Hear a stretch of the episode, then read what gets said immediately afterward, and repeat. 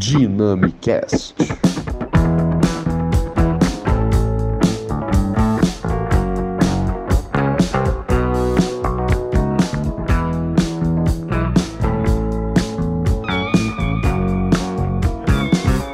É isso, galera. Sejam muito bem-vindos ao quinto episódio do Dynamicast, o podcast que fala de tudo um pouco.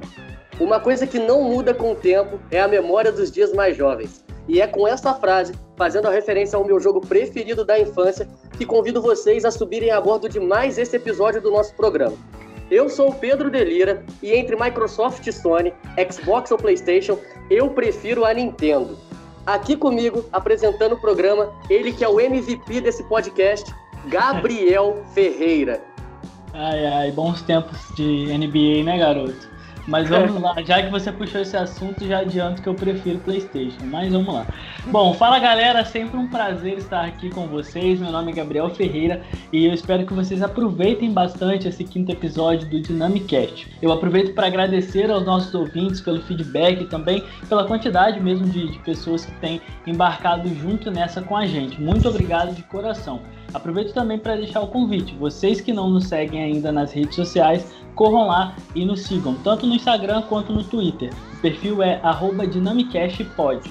Bom, e diferentemente do que estávamos abordando nos últimos programas, o tema de hoje dá uma quebra dessa sequência que a gente estava falando sobre coronavírus, enfim, e diversos assuntos. No primeiro episódio, por exemplo, nós falamos sobre a descredibilização da imprensa e o coronavírus, depois falamos da crise na educação brasileira, e no terceiro episódio nós falamos sobre como empreender na crise, e por último, no quarto episódio, que saiu inclusive na, na última quarta-feira, nós falamos sobre saúde mental na pandemia de coronavírus. Você que quer conferir, inclusive, nós estamos no Spotify, na Anchor, na Deezer e também em algumas outras plataformas digitais. Bom, sem mais delongas, hoje o tema é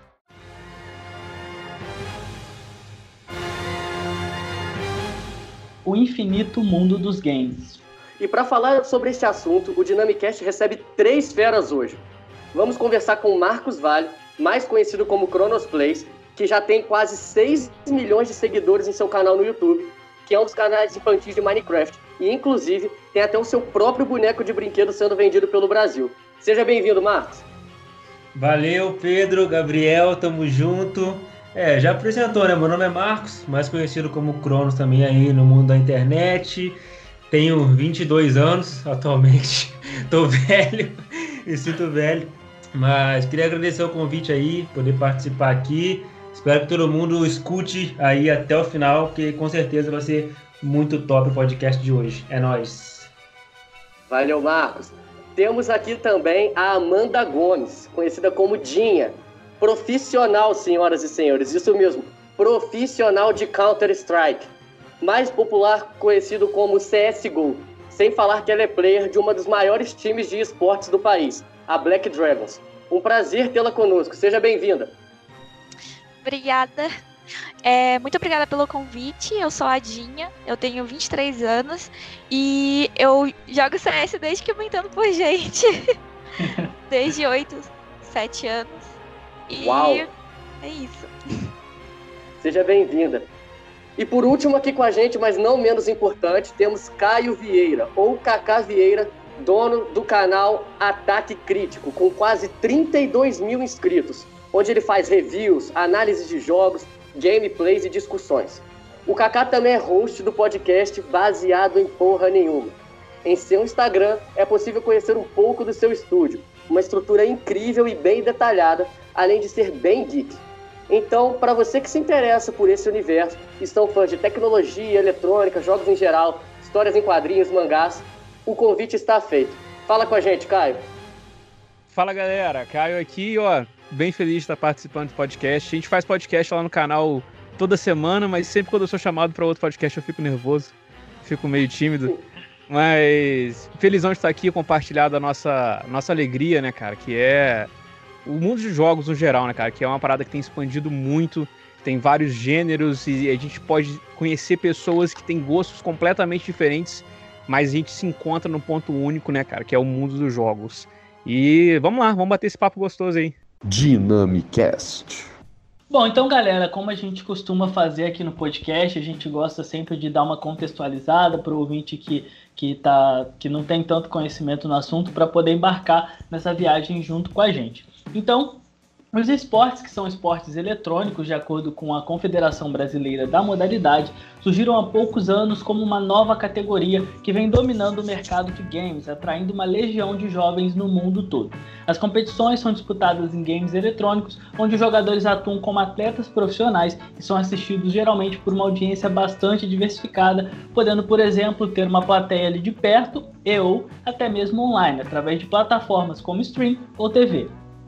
Cara, é interessante também que a primeira competição esportiva eletrônica que se tem notícia, ela data de 19 de outubro de 72 e ela aconteceu para os estudantes da Universidade de Stanford, nos Estados Unidos, com o jogo Space War. É, a competição ela foi denominada Olimpíadas Intergalácticas de Space War e o prêmio foi um ano de assinatura da revista Rolling Stone. A partir da década de 2010, a popularização do stream fez o esporte eletrônico crescer rapidamente, sendo a principal fonte o Twitch, que foi lançado em 2011, que é um site especializado em transmissões de jogos eletrônicos, sendo League of Legends e Dota as competições mais assistidas.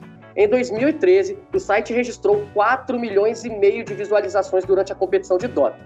Essa década marca também a grande presença física de espectadores aos eventos e a explosão do aumento na audiência.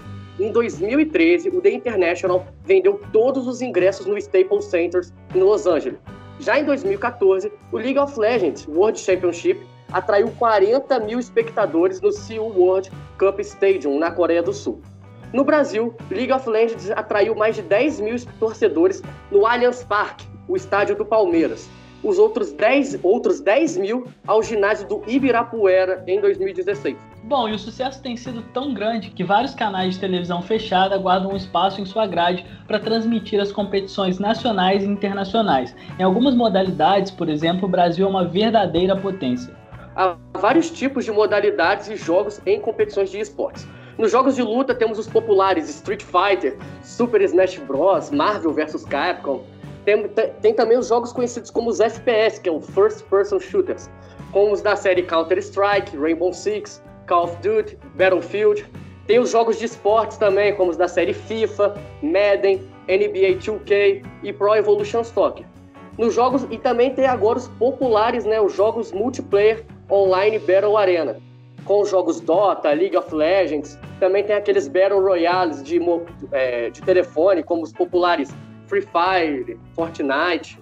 Enfim, os esportes eletrônicos possuem diversas semelhanças com o esporte tradicional. Na verdade, o mercado já chegou à conclusão que o esporte eletrônico é um esporte no sentido estrito da palavra. No esporte, existem grandes torneios que rendem prêmios de grande importância ou altas somas de dinheiro como premiação. As equipes profissionais possuem sede própria, geralmente, e também centro de treinamento para seus atletas, além de uma comissão técnica e também profissionais de apoio. Os torneios possuem regras específicas que são são seguidas em qualquer parte do mundo em que aconteçam, o que faz com que aconteça uma padronização e também profissionalização da modalidade. Ou seja, por mais que se considere o esportes como uma modalidade que não exige fisicamente como outras modalidades do esporte tradicional, o esporte eletrônico exige do atleta tanto quanto em outros esportes, e a categoria possui muito mais modelos e métodos do esporte tradicional do que as diferenças para este último. Bom, e aí dentro disso, dentro dessa, desse universo, né, tem algumas variedades, assim como o Caio bem disse, os games têm ganhado um espaço muito grande, inclusive em, diversas plataformas como é o YouTube. Por lá, por exemplo, diversos gamers aproveitam o espaço e divulgam suas participações em torneios, aproveitam para poder ensinar outras, pessoas, outras pessoas a jogarem e ou criar conteúdo sobre, fazer gameplays, levantar discussões sobre jogos, enfim, os games têm alcançado cada vez mais espaços. Dynamicast. Bom, Agora, já com essa breve contextualização, vamos para o segundo bloco do nosso programa, que quer conhecer um pouco mais sobre os personagens. Bom, e para começar, a gente gostaria de saber como foi o caminho, a trajetória de vocês até aqui. Contem pra gente um pouco sobre a história de vocês e como, como que isso tudo começou. É, vamos começar com Marcos, depois passar para Amanda e depois, por último, Caio. Então, no meu caso, eu comecei em 2012 no canal, esse canal atual que é Chronos Plays, né? Mas já tive outros canais, inclusive antes desse, mas com Cronos. Já são oito anos já, tava até. Foi, acabou de fazer oito anos agora em abril. Eu falei, caraca, velho, oito anos. É muito tempo já. E basicamente naquela época foi mais ou menos quando surgiu o Minecraft, que foi 2010, 2011 por aí. E aí eu tava na minha casa lá, eu acho que foi até o começo do YouTube, mas não, não o começo do YouTube, mas tipo assim, da popularização do YouTube, não foi a partir de 2011, 2012, aí foi quando acho que chegou meio que a internet melhor aqui no Brasil, que antes era muito ruim, né? E aí eu tava lá assistindo vídeos e surgiu um tal de Monark lá, Aí eu comecei a ver uns vídeos de Minecraft, depois comecei a acompanhar, ele começou a postar vídeos todo dia. Na época era Monark, Venom e Leon, os três que gravavam. E aí eu comecei a assistir aquilo como se fosse um desenho mesmo, todo dia eu entrava, tinha uma hora certa para eu ver. E eu falei, cara, eu não quero só ficar assistindo esse negócio, também quero gravar os meus próprios vídeos. E aí com aquele meu computador maravilhoso que eu tinha, que eu abri o Minecraft, ele quase explodia travava toda hora. Meu microfone de webcam de 10 reais, que tinha mais chiado que tudo. Mas comecei, cara. Comecei a gravar meus vídeos, foi indo, foi indo, foi indo. Daquele jeito que a maioria da galera começa mesmo, né? Sem estrutura nenhuma. E eu fui gravando um vídeo após o outro, até que eu fui crescendo. Eu acho que o importante é você fazer aquilo que você gosta, né? E como eu gostava de fazer, eu fui indo, fui indo, fui indo. E graças a Deus hoje eu consegui alcançar bastante seguidores lá no YouTube. Foi assim que comecei. Então, como eu disse antes, eu comecei a jogar com uns 8, 7 anos por causa dos meus irmãos mais velhos que que jogavam, eles iam pra LAN e tudo mais. Era, foi bem no, no comecinho, sabe? No boom das LAN houses, que todo mundo ia pra jogar CS e tal. E aí eles faltavam muita aula para jogar e minha mãe acabou comprando um PC para eles não voltarem Espero a que aula. sua mãe esteja ouvindo isso aí, né? Não, eu, eu tô na casa da minha namorada, mas tudo bem. É, ela, ela sabia, tipo, eles pegaram a caderneta, né? Que na época era a caderneta deles, e não tinha um. Não tinha uma presença. Era tudo branco, sabe? E aí, depois deles levarem uma surra, ela comprou um PC pra eles pararem de, de faltar aula. Isso foi, sei lá, em 2016, por aí. E aí, é, com ela comprando o computador, eu fui jogando com eles. Eles foram me ensinando e tudo mais. E acabou que começou a acontecer nos campeonatos regionais ali. Eu sou do Rio, né? Então, no Rio, em Nova Iguaçu, que é onde eu moro, uh, eles iam para as Lan House jogar os campeonatos e eu acompanha, acompanhava eles, escondido da minha mãe. Acompanhava eles e eu ficava, tipo, eu ficava é, fascinada, sabe? Com eles estão ali, eles estão competindo, aquele clima, aquela, aquela sensação, um olhando pra cara do outro, um xingando o outro. Eu ficava... Não era pra deixar fascinante isso, mas tipo, aquele clima de competição me agradava muito. E aí eu decidi que eu queria jogar profissionalmente. Daí eu fui, isso no, eu tinha 8, 9 anos, e eu fui jogando e tentando me aperfeiçoar, né? É, e meus irmãos me ajudavam e aí foi isso. A gente, eu fui jogando até uns 12 anos, é, jogando online porque eu não podia viajar, né? É, e a maioria dos campeonatos acontecia em São Paulo e eu não podia ir porque eu tinha 14 anos, 13 anos e eu ficava muito triste porque tinha muito campeonato feminino lá e tudo mais. E aí aconteceu uma coisa chata no meio do caminho, meu irmão ficou doente, e aí eu fui, fiquei em casa sozinha, basicamente, porque meu outro irmão tava na época de sair e tudo mais, e minha mãe ficava com meu irmão no hospital e eu ficava sozinha em casa jogando e usava o CS como escape mesmo. E foi aí que eu me aprofundei mais ainda no jogo, né? Porque para mim era só tinha aquilo que eu usava como escape e foi o que me fez assim conseguir lidar com a situação.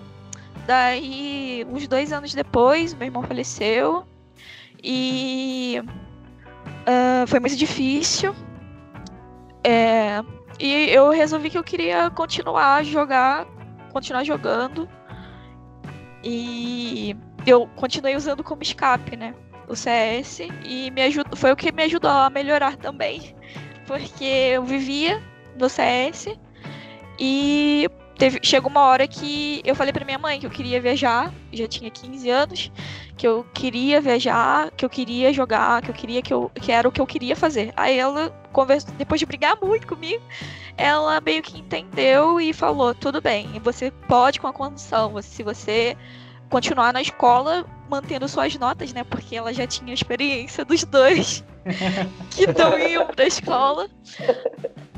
E aí ela falou: tá, você pode ir, você pode viajar, eu vou te apoiar contanto que você se dedique aos estudos também e deixe os estudos em primeiro lugar. Aí eu falei: tudo bem, tá bom. E aí foi assim que começou tudo. Que massa ter você contando essa história aqui pra gente, de verdade. É, e você, Caio, conta pra gente como é que começou é, tua, tua jornada até aqui. Pô, Gabriel, a minha jornada é um pouco simples, cara. Eu acho que desde quando eu me entendo por gente, eu jogo videogame, tá ligado? Se eu, cara, uma das memórias que eu tenho mais de molequinho mesmo, acho que uma das memórias mais antigas que eu tenho da minha vida é eu jogando Super Mario no Super Nintendo, tá ligado? Super Mario 3 é um dos que eu mais joguei. Esse é bom, esse é muito bom. Esse é muito, Muito bom. bom. E então, tipo assim, ficou marcado, sabe? Tipo, todo o console que tinha eu queria ter, enchia o saco dos meus pais pra poder comprar um console. E o Pedro acompanhou muito a jornada de começar a fazer uns cana um canal, né, o Pedro? Isso é a, gente verdade. tinha, a gente tinha um- uma parada que era o grupinho lá da- do colégio que chamava PTR. Lembra do PTR, Pedro? Nossa, agora eu lembro. Agora eu lembro. Pegou a nostalgia? Isso aí devia ser o quê? Caramba. Devia ser 2000 e... Ai, era no primeiro ano, né, cara, que a gente começou. Se eu me formei em 2010, pera aí, deixa eu fazer um backup aqui, 2009, 2008. Isso era 2008. Eu tinha 10 anos de idade. 10 Aí era anos de idade. muito antigo, era muito Eu antigo. tinha por aí também. E- É, é- rápido, é- né, gente? Queria falar não, mas E a gente começa a ficar velho já, né? É- Era tão antigo, cara, que o termo gamer não existia na época ainda. E o PTR veio de Players of 3 I's, que a gente já achou legal botar Players. Caraca, é verdade. Aí era, era um, praticamente um canal que a gente fazia review, molecada pegava um jogo e fazia review, mas era uma parada muito mal feita, porque era um bando de moleque, sabe? A gente tinha uma câmera de. Sabe aquelas câmeras de família? Aquelas câmeras pequenininha, compacta? A gente pegava isso, pegava um monte de, de, de banco pra botar em cima da, da frente da TV pra gravar a gameplay e a gente falando por trás da câmera, a gente jogando e falando assim, ó, o jogo tem isso aqui, esse aqui é bom, esse aqui não sei o que lá, sem roteiro nenhum, saindo falando à vontade, assim, sabe? E é engraçado ver que desde criança, né, cara, que adolescente pra mim é criança. Hoje em dia a gente tá velho o suficiente pra achar adolescente e criança. É verdade. A gente tinha, tinha um costume de fazer isso, né, cara? E aí depois eu cheguei a me formar em, em arte e design, consequentemente depois eu fui para especialização em cinema. E aí o curso meio que obrigou a ter uma câmera decente, a ter um microfone legal para captação e tal. E eu fui aprendendo um pouco mais técnica de iluminação mesmo, direção, as paradas assim. Acho que isso tudo foi a me ajudar um pouquinho na, na, na criação de conteúdo. Acho que faz um pouco mais de quatro anos que eu criei o Ataque Crítico, que na época chamava AV Gaming, que eu faço trocadilho até hoje com o meu, com o meu sobrenome, que ninguém entende, é uma piada muito só pra mim mesmo, porque é tipo AV de Araújo Vieira, mas AV de áudio e vídeo. Ninguém entende. Ninguém, sabe? ninguém nunca vai entender. Eu Mas- fiquei aqui tentando pensar, É, cara, eu tô- o que você tá falando a ver, velho? É, não, não faz nada, não tem nada a ver, entendeu?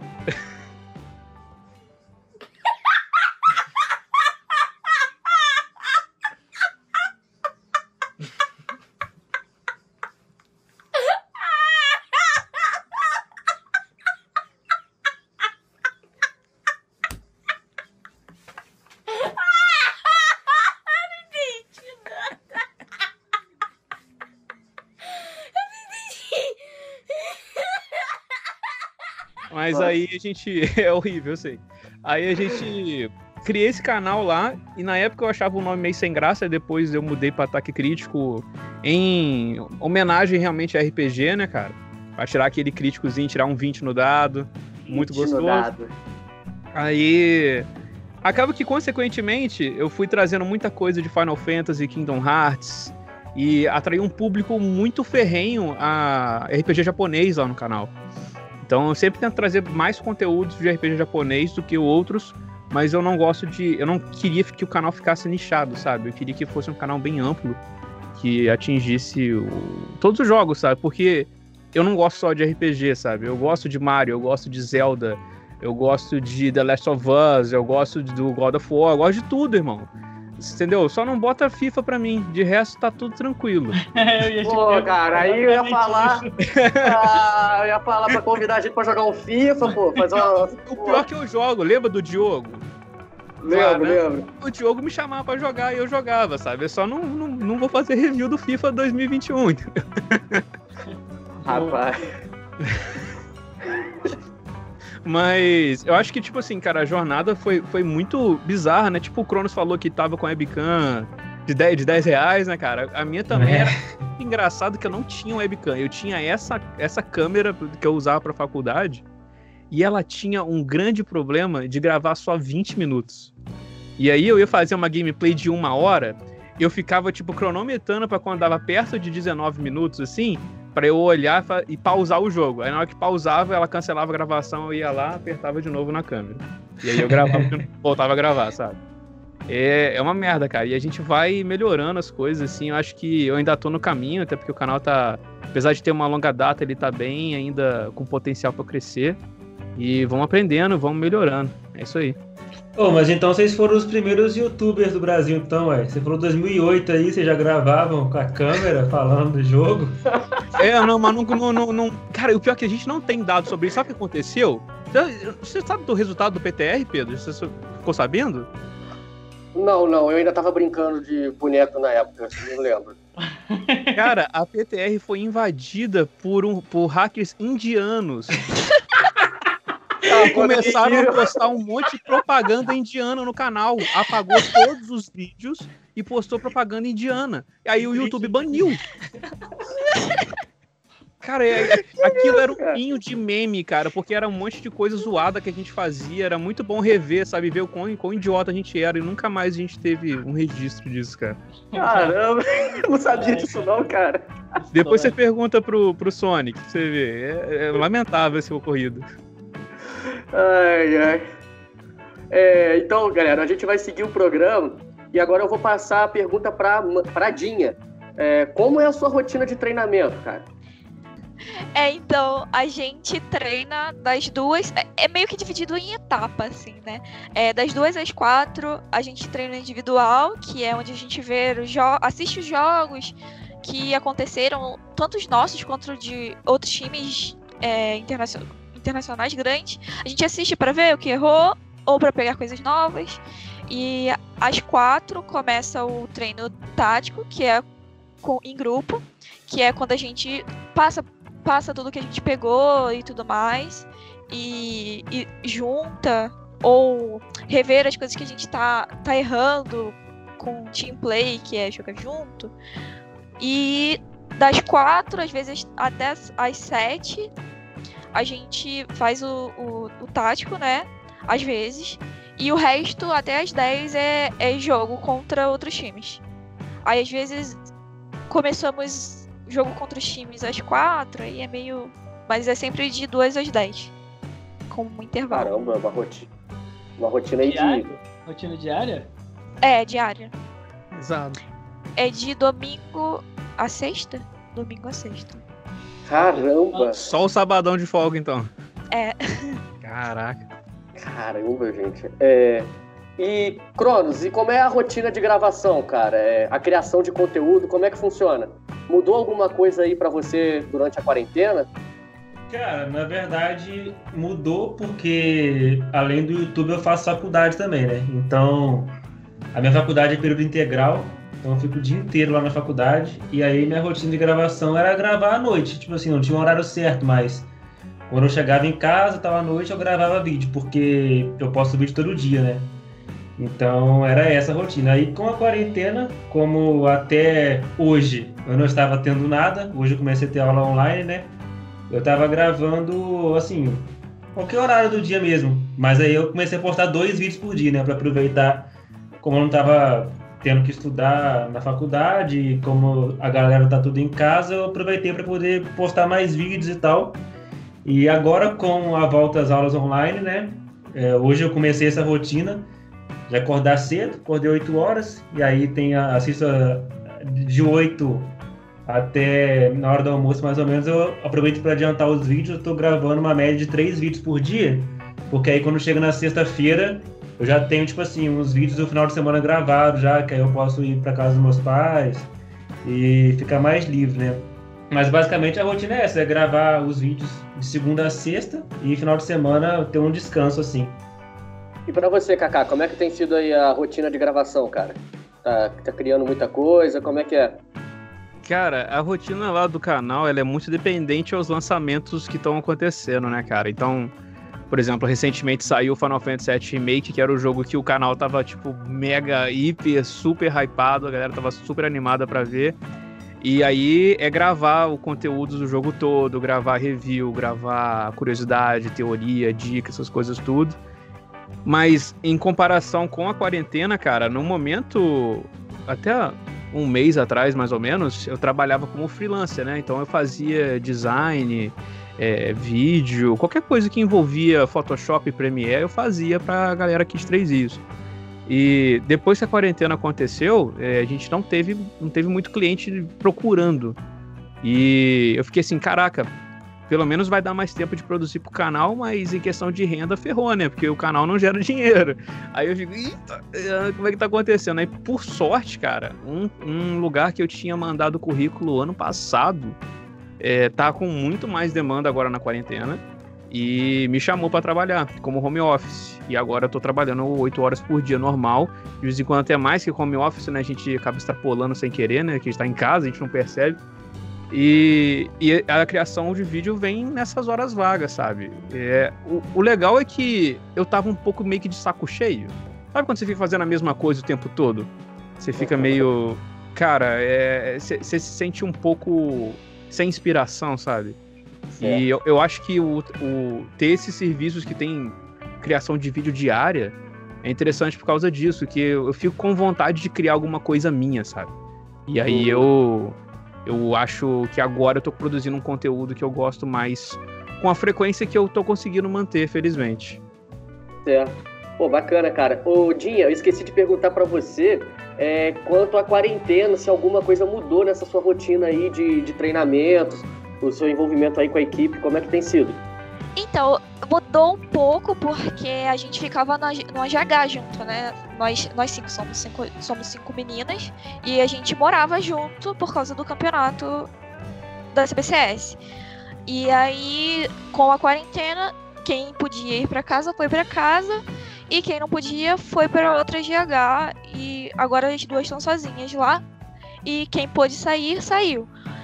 E só dificultou um pouco porque quando tá todo mundo junto é mais fácil de enxergar as, algumas coisas, tipo erro, acertar às vezes a gente tá almoçando ali e uma olha pra tela da outra e fala, não, você vem cá ver o negócio rapidinho tudo mais. Mas é, a rotina continua a mesma e tudo mais, só atrapalhou um pouco isso, porque o campeonato foi para foi virou online e a rotina de treino que meio que tá um pouco pior, né? Porque sempre melhor ao vivo. Bom, e assim, dentro disso, como que é para vocês assim, conciliarem a vida pessoal e a vida profissional? É, por exemplo, estudos, gravações, treinos. É, e a gente queria saber, inclusive, se vocês já passaram por alguma situação em que vocês tiveram que deixar de cumprir algum compromisso por conta de outro compromisso, começando pelo Caio. Cara, a gente tem bastante coisas que, por exemplo, a gente tem uma galera aqui de Três Rios que joga RPG de, de mesa, né? A gente tem esse ritualzinho de, de se encontrar e, e jogar. E ele é, é bem regrado no, no, quesito do que eu posso fazer na semana, né? Eu penso, eu sempre tento manter minha rotina de vídeos. E aí, se não, por exemplo, se tem marcado uma live e é no dia que a galera pode jogar RPG, eu falo assim, sinto muito, não vai dar, já tô com a live marcada. E, mas, mas quesito de social, cara, eu acho que hum, até hoje nunca me atingiu, não. Eu sempre consegui dar, dar uma conciliada. Legal. E agora o Cronos, como é que é para você? Inclusive, dentro disso, para você, já queria é, fazer uma reformulação da pergunta, porque a gente vê assim nas suas redes sociais que você é bem conhecido, né? as crianças te adoram. E aí, como é que é isso? Assim, já teve situação de você, sei lá, estar tá em algum lugar e ser reconhecido, é, o pessoal vir querer tirar foto? Como é que, que foi isso também? Já, cara, já, tipo assim, no começo era. No começo, quando começou assim, foi bem estranho, porque eu não sabia como reagir, né? E criança é, é bem diferente, né, cara? Porque criança tem aquela espontaneidade dela. Então, eu acho que foi muito bom até esse fato meu de começar a gravar vídeos desde novo, né? Eu tinha 14 anos na época quando comecei. Porque eu era muito tímido, então hoje em dia já são o quê? uns 3 mil vídeos já que eu já tenho gravados. Então, eu acho que isso me ajudou muito é, na vida, em todos os aspectos, obviamente, mas em relação também à é, a, a, minha forma de me expressar, entendeu? Então, hoje em dia, eu consigo falar em público, eu acho que isso ajuda demais. É, em relação à, à estava no shopping, por exemplo, assim, são lugares que tem mais crianças, né? Por exemplo, shopping aqui em Juiz de Fora, onde eu moro. Já, já, já tava no shopping, o pessoal foi tirar foto comigo. Obviamente também nos eventos que a gente faz, né? Restaurante também, praia, esses lugares é sempre muito bacana ver o seu trabalho ser reconhecido assim pelo seu trabalho. E na questão de atrapalhar minha vida pessoal, não, nunca me atrapalhou. Tipo assim, é, eu sempre separei o meu final de semana para poder sair com meus amigos tal, todas essas coisas, minha família nunca me atrapalhou em nada. Só que já deixei de fazer muitas coisas por causa do meu trabalho, né? É, 2016, 2017 e 2018, principalmente esses três anos, foi, na, foi uma época que eu estava fazendo muitos shows com um amigo meu chamado Authentic Games, ele é gigante no YouTube. E aí eu participava dos shows com ele, fazia shows e, tipo, graças a Deus, é, a gente pôde rodar o Brasil inteiro. Então é basicamente uns dois, três finais de semana por mês que a gente estava, sei lá, no Rio, Manaus, Belém. Então eu ficava de segunda a sexta fazendo faculdade. Na época eu fazia direito aqui na Federal de Juiz de Fora. E o final de semana, que era o tempo que eu tinha livre para poder, sei lá, sair com meus amigos e tal, eu ia trabalhar. Mas era uma coisa que eu amava demais, cara. Eu sempre amei. E apesar da correria, né? Porque eu tinha que pegar avião lá no Rio. Então era três horas de ônibus até lá no Rio, pegar avião, ia para Manaus, por exemplo, voltava para o Rio de madrugada, pegava outro ônibus, voltava para Juiz de Fora e já ia direto para a faculdade. Mas apesar disso, dessa rotina assim, bem corrida, eu acho que quando você faz aquilo que você gosta, cara, você nem vê passar. Então, foi muito top. Ô, Márcio, já fica aí esse conselho do Cronos aí para vocês, galera. E você, Amanda, como é que é para você? Como é que você concilia assim essa a vida pessoal dessa da vida profissional? É, como eu disse antes, a gente teve que vir para São Paulo para jogar, né, com a, com a Black Dragons. E muitas das vezes a gente não pode voltar para casa em aniversários ou Dia das Mães, Dia dos Pais, essas coisas. Não dá, porque tem campeonato, aí às vezes tem. Uh, uh, é no domingo, e aí na segunda-feira eu tenho que fazer um, um, sei lá, uma entrevista de manhã. Ou fazer alguma coisa da mídia da CBCS de manhã. E aí fica meio que muito, muito, muito difícil de, de conseguir é, ir pro Rio voltar. Às vezes tem gente que mora muito mais longe. E aí é, essas coisas a gente a gente sofre um pouco, né? Porque a gente fica longe da família e tudo mais. Mas é como o Cronos disse que é um, é um negócio que é, é o que eu gosto de fazer. Eu tô vivendo meu sonho. E a minha família me apoia. Então acho que é, é, é o que vale, entendeu? Caramba, muito bacana. É, quais foram as dificuldades encontradas pelo caminho até aqui? Em algum momento vocês já pararam e pensaram, putz, não sei se é isso mesmo e tal. É, começando por você, Kaká. Cara, eu penso isso direto. não é alguma vez, não, eu penso isso direto, cara. Porque, cara, o, o tipo de vídeo que eu faço, cara, que é análise, review, teoria, essas coisas, eles demoram muito tempo na edição. É coisas de tipo assim, se um review tem 20 minutos, eu fico umas 6, 7 horas editando. E fora o tempo de escrever o roteiro, sabe? É muito chato. O tipo de edição que eu gosto de fazer, ela é bem demonstrativa, sabe? Então se eu faço tipo ah, então quando você tem esse tipo de comando para fazer no jogo e eu tenho que achar uma imagem, achar um vídeo que apresenta isso. E quando eu não acho, eu tenho que ir no jogo e gravar eu mesmo, sabe? E aí você soma isso com tudo pra você jogar na hora, botar uma trilha sonora, fazer um negócio do bonitinho, demora muito. E aí na hora que eu penso assim, assim, muitas vezes eu paro e penso, cara, isso não tá. O que, que eu poderia estar tá fazendo com esse tempo, sabe? É, é muito tempo que tá tomando da minha vida e, sei lá, o meu crescimento não é tão grande no, no YouTube, né? Igual eu falei, tem quatro anos de canal, eu tenho 32 mil inscritos. Eu acho pouco. Eu já vi gente com muito, muito menos tempo de YouTube com muito, muito, muito mais inscritos, sabe? E aí, isso é quesito sorte, quesito muita coisa, né? Que leva em consideração. Mas às vezes eu paro pra pensar, assim, cara, será que eu tô fazendo a coisa certa? Será que isso que eu tô fazendo vai dar em algum lugar? É foda, cara. É, assim, barra pesada. Assim, foi até legal você, você falar isso, só pegando um gancho, porque a gente tem vivido um boom assim de, de, entretenimento, né? A galera consome muito YouTube, Spotify e tal. E é importante falar isso pro pessoal, porque às vezes o pessoal não tem ideia do quão trabalhoso é isso. Por uhum. exemplo, esse o próprio nosso próprio podcast. A gente, eu sempre converso com o Pedro assim, é, é, é, assim a edição ela é muito trabalhosa porque a gente tem que trabalhar na minúcia ali, sabe? Tem que ser minucioso, pegar um, um engasgo e trabalhar, e, tipo cortar, porque senão tipo parece que é uma coisa muito muito talvez amadora e não é isso que a gente quer passar, a gente quer passar um produto de qualidade. Então é importante assim, até para deixar um recado para a galera que assiste. Eu, eu, por exemplo, durante a nossa pesquisa, é, eu entrei no canal do Cronos, entrei no canal do Caio, procurei saber da Dinha e tal, e assim, cara, seu canal é muito bom, de verdade, então continua, sabe? É, acredita nisso, porque seu, o conteúdo é muito bom. Assim como você falou da quantidade de inscritos, é, tem muita gente que faz assim, muita coisa cagada e tem muitos inscritos, saca? Mas uhum. assim como o Pedro abriu o programa falando do teu setup e tal, tipo, é, sabe? Sabe? Muito é bom. Incrível, é incrível, é incrível. O conteúdo é muito bom. Ah, obrigado, gente. O trabalho é incrível. e para você, Cronos? É, qual que é a pergunta mesmo? é que o meu Skype travou, não sei se vocês viram, mano. Eu caí do nada. Deu, deu, deu, deu uma caída, eu vi. Então, a pergunta é, tipo, quais foram as dificuldades encontradas pelo caminho até aqui? Ah, tá. Se algum... é, isso aí.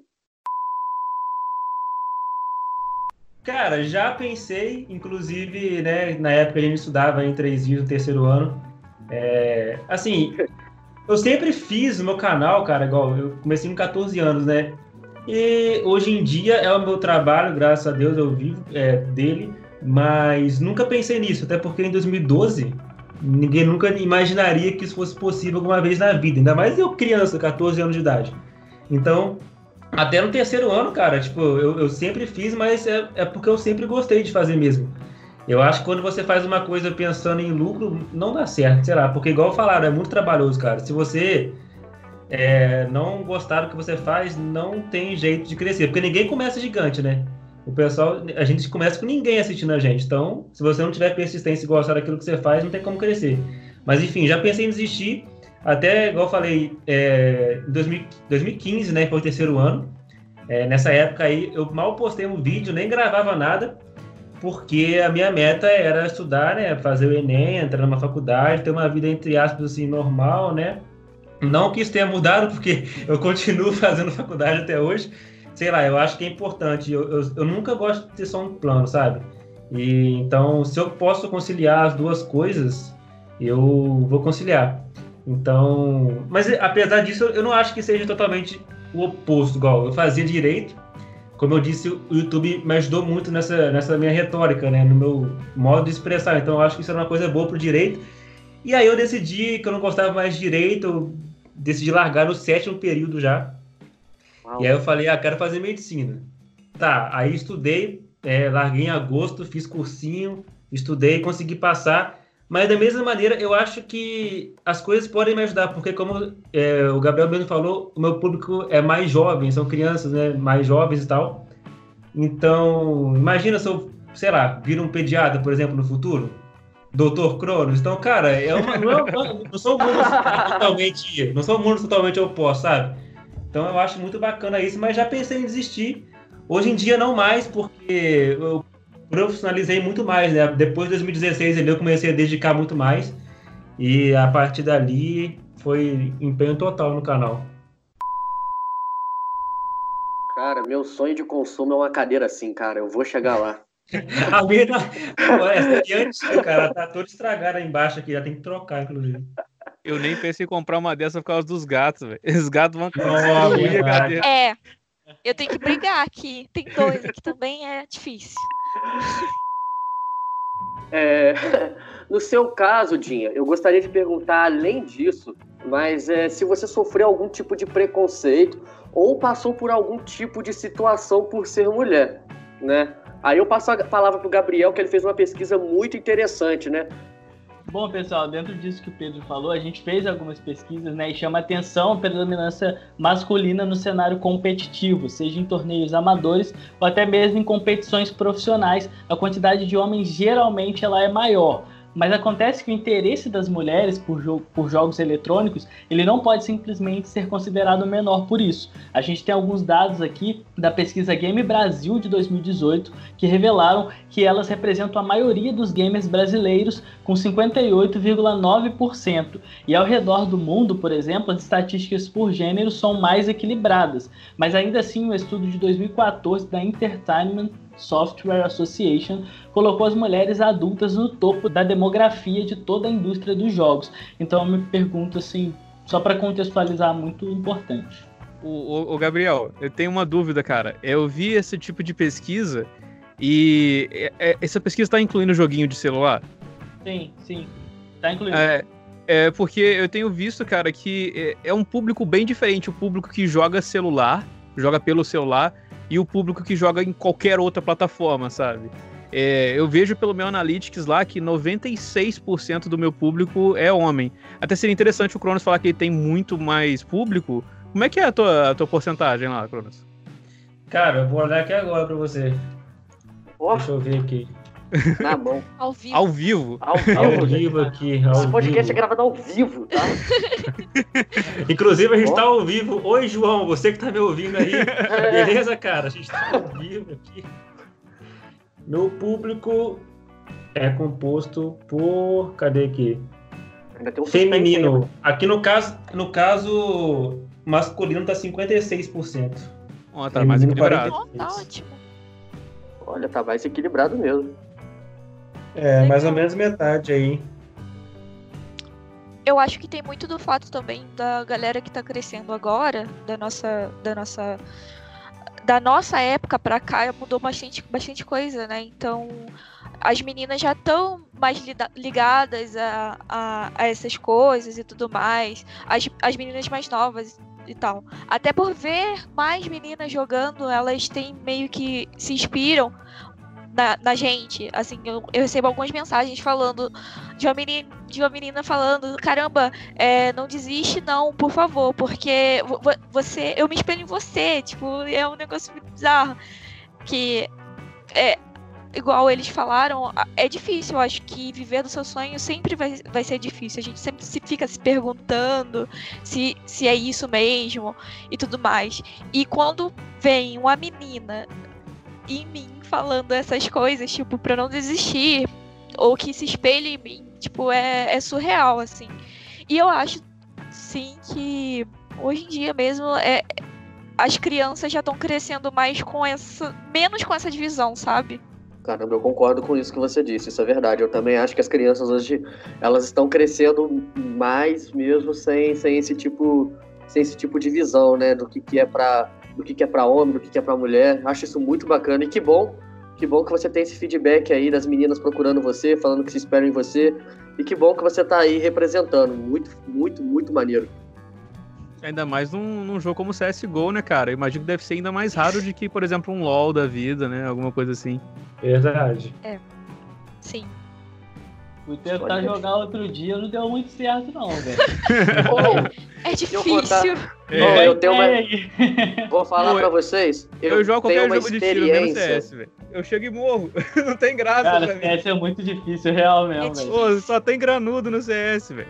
É Aí, muito- vou falar pra vocês que eu conto com uma experiência de mais ou menos 12 minutos no CSGO, porque eu desisti. eu joguei, eu baixei, demorou, foi brabo. Comecei a jogar, eu desisti. Foi Eu tenho a teoria difícil. de que não existe matchmaking no CSGO. É tipo, você chega lá e você está, já tá contra campeões. É assim que eu me sinto. Cara, É, é bem, é- ele é bem difícil mesmo. Às vezes eu passo um dia sem jogar, sem treinar. Tipo, agora a gente tá de, de férias porque acabou a temporada do campeonato, né? E eu tava dois dias, três dias sem jogar. Eu já, já não consigo mais pegar no mouse, assim, já fica tudo estranho, né? É muito estranho, é muito difícil mesmo. Tem que manter uma rotina ali, senão desanda tudo. galera, ao contrário das dificuldades, o que vocês enxergam como facilidades, qualidades dentro dessa vida que vocês escolheram ou foram escolhidos, né? É, começando aí pelo Cronos. Cara, eu acho que uma facilidade de você poder ser escolhido para ser um youtuber é o fato de você viver em home office, né? O pessoal agora tá em home office, mas a gente já vivia em home office. Eu, no caso, desde 2012, né? Então eu acho que uma facilidade é você poder fazer o seu horário. No meu caso, né? Por exemplo, igual eu falei, ah, se eu preciso viajar no final de semana, eu pego um dia e adianto os vídeos que, que vão sair aquele dia, que vão sair naqueles dias. Então, eu acho que você poder ser o seu próprio chefe, ter, poder fazer o seu horário, eu acho que é uma facilidade muito grande, cara. Eu gosto bastante. Ao mesmo, ao mesmo tempo demanda uma disciplina muito grande também, né? Sim, também tem Ah, isso aí. Eu vejo, eu vejo várias, várias pessoas assim, reclamando sobre home office, porque é isso, às vezes você tá. Se você não é tão disciplinado, você olha pro lado, vê sua cama, e você fala, nossa, não arrumei a cama hoje, acho que é um sinal. Não, tipo, é igual, hoje, eu- hoje eu acordei, é, hoje eu acordei, sentei no computador aqui, eu não fiquei, tipo assim, eu não fico o dia inteiro jogando, mas é, eu gravo, aí depois tive que estudar, e eu tô, tô até agora no computador, e geralmente é isso mesmo. Se a pessoa não, não, não tiver essa disciplina, não conseguir, é complicado. Pô, é complicado demais. Eu olho pra. Eu tô aqui, às vezes eu trabalho aqui onde eu tô gravando mesmo, o computador tá aqui de frente. Cara, eu literalmente eu olho pra trás a dois metros, vou até mostrar pra vocês aqui, ó. É minha cama ali, cara, entendeu? Então, às vezes ela realmente me chama, eu sinto esses sinais, sabe?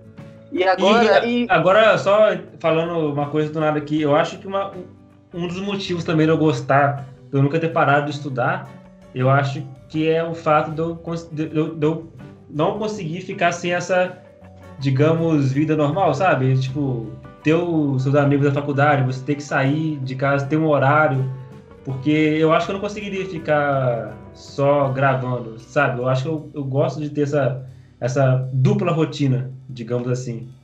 Faz bem pra mim, no caso. e no seu caso, Dinha? É. Eu vou ser um pouco pessimista, mas é, todo mundo acha que ah, você vive de joguinho e tudo mais. É, Vida algumas boa. pessoas. É, ai, nossa, que vida boa, mas tipo, é, é meu trabalho e, é um esporte, eu sou atleta, eu tenho que me dedicar, eu tenho que me esforçar, eu tenho que me, me policiar com várias coisas. Por exemplo, eu achava que. Eu achava que era um, um, uma mordomia pra mim não ter que fazer exercício físico. E eu chegava a pensar, caramba, eu tenho muita sorte porque eu tô aqui no computador e eu não preciso fazer exercício físico pra jogar o meu esporte. E aí, nessa de não preciso fazer exercício físico, eu ficava o dia inteiro no computador, a noite inteira no computador e e acabou que eu desenvolvi um problema cervical por causa disso. Então, agora eu tô tendo que fazer exercício físico e eu aprendi, né, que não é só porque eu tô aqui no computador sentada que eu não preciso fazer alguma coisa, né? E também eu não sei, são eu- por isso que eu falei que ia ser meio pessimista porque todo mundo fala do lado bom, mas também tem o lado ruim, né?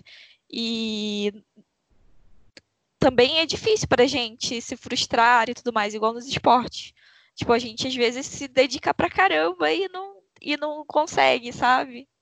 E aí é isso. Ah, certo, certo. É, de, de fato, isso acontece mesmo. E para você, Kaká? Cara, é uma situação engraçada. Eu acho que eu pego tudo que o Cronos falou e inverto. Porque eu, eu, eu, sou doido para não precisar mais de ter a, a, outra vida, sabe? Eu queria ficar 100% focado na criação de conteúdo, sabe? Eu tô doido para chegar a esse momento. O único empecilho que eu tenho maior para mim, cara, é igual eu falei, meu problema com edição que demora muito. Todos os problemas seriam corrigidos por causa de um editor.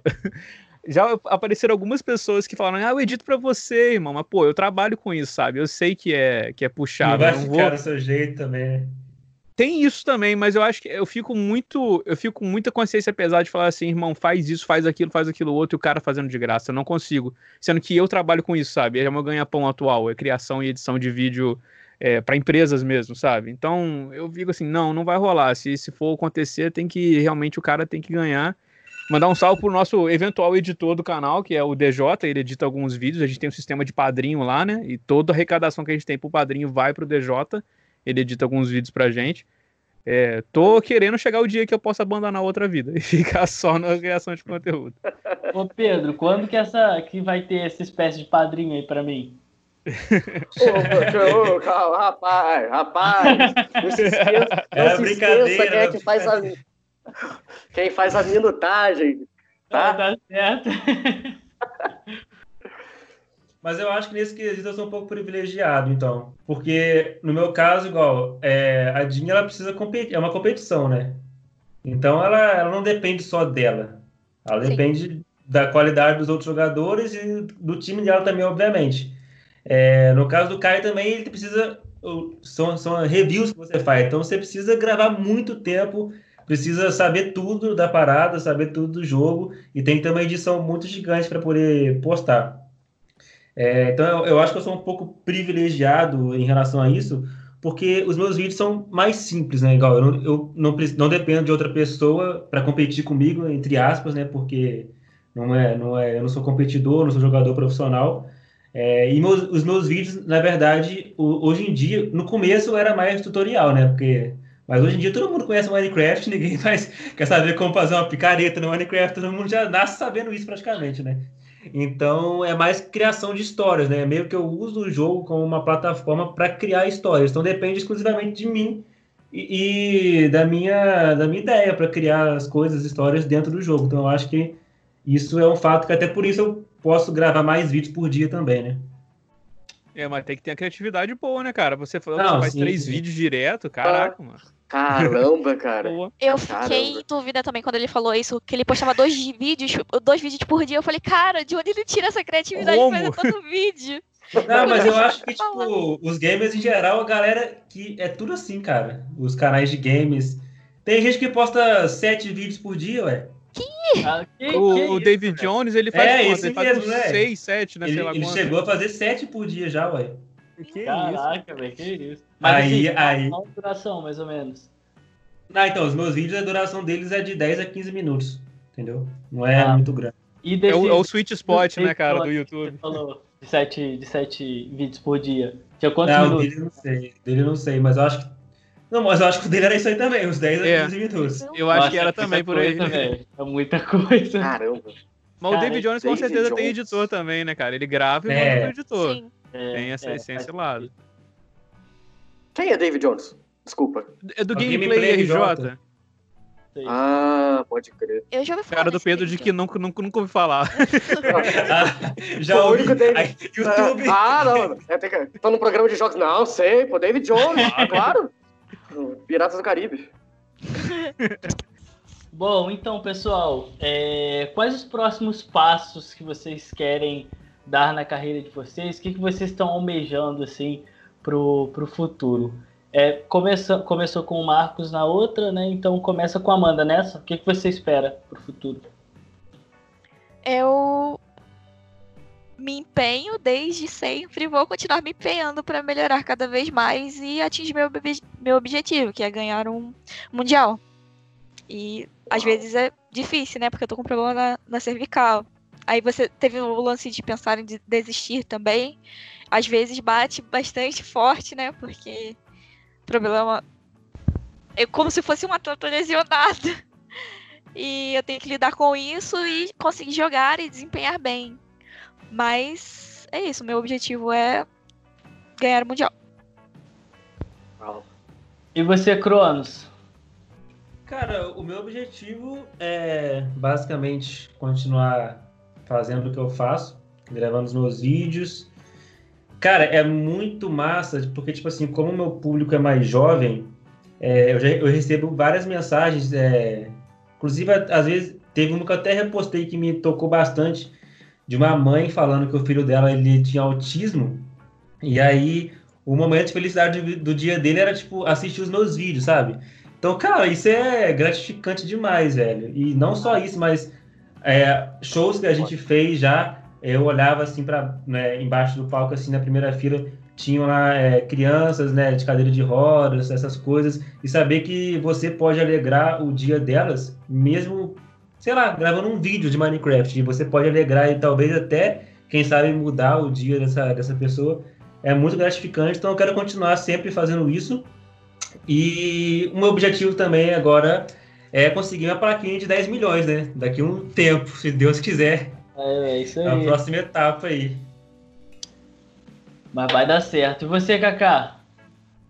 Cara, eu meio que já falei um pouco do meu objetivo, né, cara? É, é, acho que é viver realmente disso, que é uma parada que eu gosto, sempre gostei desde criança, jogar videogame e fazer conteúdo sobre o videogame, compartilhar a minha paixão pelo jogo, sabe?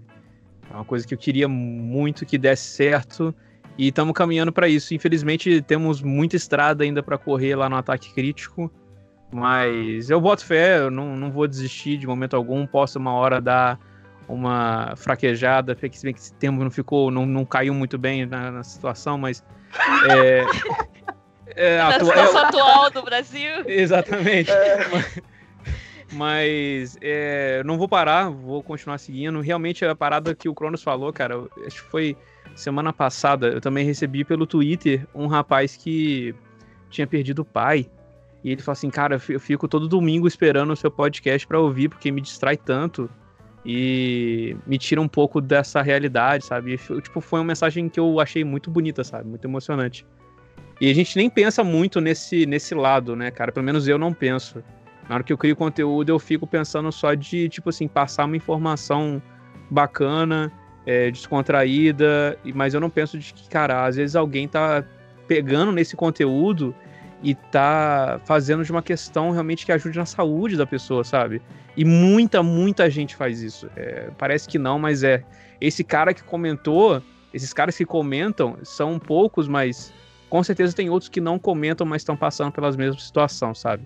E é uma coisa bem legal, é uma coisa que eu faço também, isso de por exemplo, tô sentindo mal, alguma coisa aconteceu de ruim, eu vou me distrair entrando no mundo de algum jogo, sabe? É, o jogo é um, é um plano de escape realmente muito forte. E eu fico feliz de estar sendo parte dessa comunidade que ajuda os, as pessoas nesse sentido.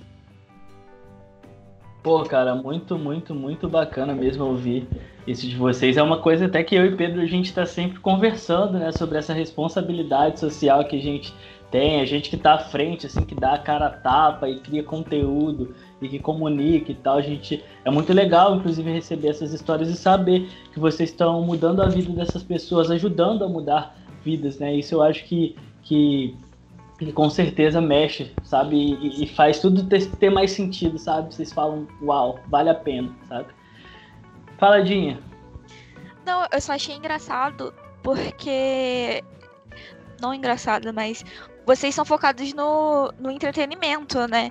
E eu sou focada no, no jogo, eu jogo. E mesmo assim eu tô jogando lá e vem. Às vezes vem alguém falar isso, cara. É, continua, continua jogando, porque. Não sei, o, o, eu fico aqui para esperar o seu time jogar. Eu fico aqui para torcer por vocês. E quando vocês têm jogo, ou quando vocês streamam, muda meu dia. Então, não sai dessa vida, não desiste, porque aí eu fico, cara, mas eu só jogo. Tipo, eu, eu, eu tô ali streamando às vezes, jogando, conversando tudo mais. Eu converso com todo mundo, mas pra mim é uma coisa. Não sei se é assim pra vocês, que pra vocês é uma coisa natural. E pra outra pessoa tá mudando a vida dela, tá mudando o dia dela às vezes, sabe? E isso é muito. é uma parte muito legal do nosso, do nosso trabalho. É uma parte muito maneira. né? A gente poder mudar Ah. o dia de alguém. Às vezes sem nem saber. Ah, ah, você, você é uma atleta, sabe? Você com certeza para o seu público, para as pessoas que gostam, para as pessoas que, que se inspiram, que se amarram em você, é, a mesmo, é o mesmo sentimento de que, por exemplo, para mim que gosto de futebol, quando eu vejo alguém jogando pelo meu time, ou quando eu vejo alguém jogando basquete no time que eu sou fã, sabe? Então vocês, vocês têm sim também uma responsabilidade muito grande, sabe? Vocês de fato estão tão passando uma mensagem, sabe? Para talvez para aquela garota, pra uma garotinha pequena que vê você jogar, ela se espelha em você. Então, sabe? É, é aí que tá. Inclusive, quando eu estava procurando uma atleta para participar com a gente do programa, eu falei com uma fã do, do, do time da Black Dragons, sabe? Eu vi, eu vi, eu fui no perfil da Black Dragons, né? Aí eu vi uma, tipo uma, acho que era uma repostagem, algo assim, de uma menina com a camisa. Aí eu falei, pô, ela deve ser atleta, sabe? E quando eu fui perguntar para ela, ela me disse, não, eu não sou atleta, eu sou fã. Sou fã mesmo, até comprei a camisa. Aí eu perguntei se ela tinha alguma recomendação de alguém, ela ficou super animada. Ela falou que também tá super ansiosa para ouvir o programa, porque ia ter a participação de alguém que ela conhece. Então isso é muito bacana, cara. Isso, é, isso de fato é incrível, é incrível. E às vezes a gente nem tem a noção disso, né? Isso que é mais legal. Cara, é incrível, de verdade. E assim, é, qual ou quais as dicas vocês dariam para alguém que está começando? Tanto alguém que quer ser um jogador ou uma jogadora profissional, quanto alguém que quer criar conteúdo relacionado ao mundo dos jogos. E para essa pergunta, eu gostaria de começar primeiro com o Cronos. Eu quero ouvir. Cara, Eu tô iniciando, vamos ouvir. Não, a gente sempre fala isso, mas é, é estranho, né? Porque não tem muito segredo. Porque às vezes você. Um exemplo aqui. Olha só, pera, primeiro eu vou falar as minhas dicas, depois eu vou dar um exemplo que contradiz todas as minhas dicas. É, as dicas que eu sempre dou são o seguinte, cara. Você, no meu caso, né, para fazer o tipo de vídeo que eu faço, é você ter uma regularidade, né? É acostumar o seu público que você solta vídeo todo dia em tal horário, ter uma qualidade boa de áudio, de vídeo, né? Hoje em dia é, tem que ter uma qualidade boa. E além disso também, obviamente, primeiro de tudo, gostar do que você faz, fazer porque você gosta antes de acima de tudo. E também saber o público que você tem. No meu caso, eu sei que o meu público é bem mais jovem, então por isso eu não eu evito, por exemplo, sei lá, falar palavrão nos meus vídeos. Não tem isso nos meus vídeos, sabe? Eu, eu sei qual é o meu público. Por exemplo, se você entrar, quem me conhece pessoalmente vai ver que lá nos meus vídeos a minha linguagem é um pouco diferente do que é pessoalmente com o pessoal da minha idade e tal, porque eu sei o público que eu tenho. Então eu acho que é isso, ter uma periodicidade de postar vídeo, postar bastante. No meu caso já tenho acho que 3 mil, quase 3 mil vídeos. É, ter uma, uma qualidade boa de áudio, de vídeo e tal, e saber o público que você tem e trazer conteúdos que eles gostem também. E agora o que eu falei que eu ia dizer, né? Que é uma pessoa que contradiz todas essas dicas, que é o Whindersson Nunes. Que é um cara que, tipo assim, ele contradiz todo mundo, na verdade, né? Ele gravava com uma webcam, mas eu acho que uma coisa que ele tem muito é a espontaneidade, é o jeito dele. Então eu acho que para crescer no YouTube, cara, não tem, sei lá, não existe uma fórmula mágica. Não tem Carisma um- também, né? Sim, sim, não tem um segredo. Não adianta você ter muita qualidade se você, sei lá, não tem um carisma, igual você falou.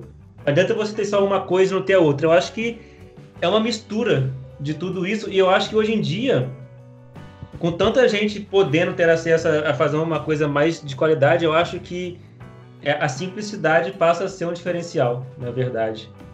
Então, eu acho que não tem muito segredo. É basicamente você querer fazer aquilo, gostar e seguir o seu sonho.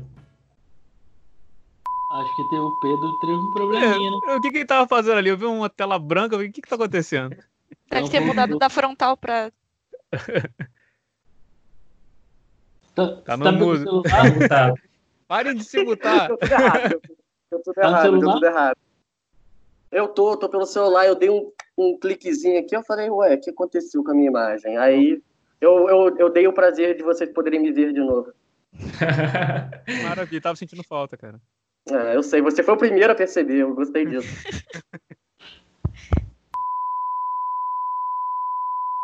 Bom, depois dessa dica aí do Cronos, vamos passar a palavra pro Kaká. Cara, eu sou uma pessoa, igual eu falei, eu quero dicas também, sabe? eu não tô, Ah, acho que não tô muito na posição de, de, de dar dicas. Eu acho que, cara, eu posso compartilhar um pouco uma coisa que eu, como consumidor, eu não gosto de ver.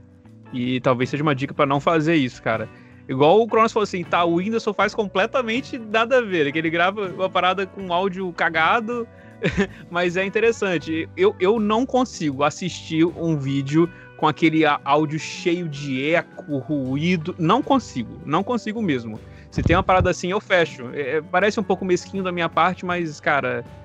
Hoje em dia, cara, se você pegar esses fonezinhos de celular que vem junto, sabe? O áudio já, já sai muito melhor. Então, por que que não faz isso, sabe? É, eu acho que tem como a gente trabalhar sempre com budget, né? Em português é, Orçamento. Faltou a palavra. É, um orçamento baixo, né? Low budget. Porque tem muita coisa barata e boa, sabe? tem muita coisa barata e boa que dá pra gente fazer e a gente não se preocupa muito com com coisas que, que parecem ser muito caras, igual eu tenho um sonho de consumo que é ter uma parada que chama Go XLR. Alguém já ouviu falar? Nunca ouvi falar. Não. Não. Cara, é uma interface de áudio linda. Vocês já perceberam que eu gosto muito de áudio, né? É uma interface de áudio super poderosa, tem um monte de efeito, ele distorce a sua voz ao vivo. Então eu já comecei a imaginar como fazer isso em live pra imitar um, um fãzinho chato com uma vozinha fininha, sabe? Ao vivo. Eu falei, cara, que- muita coisa pra fazer. Ela custa 4 mil reais. Entendeu? Nossa.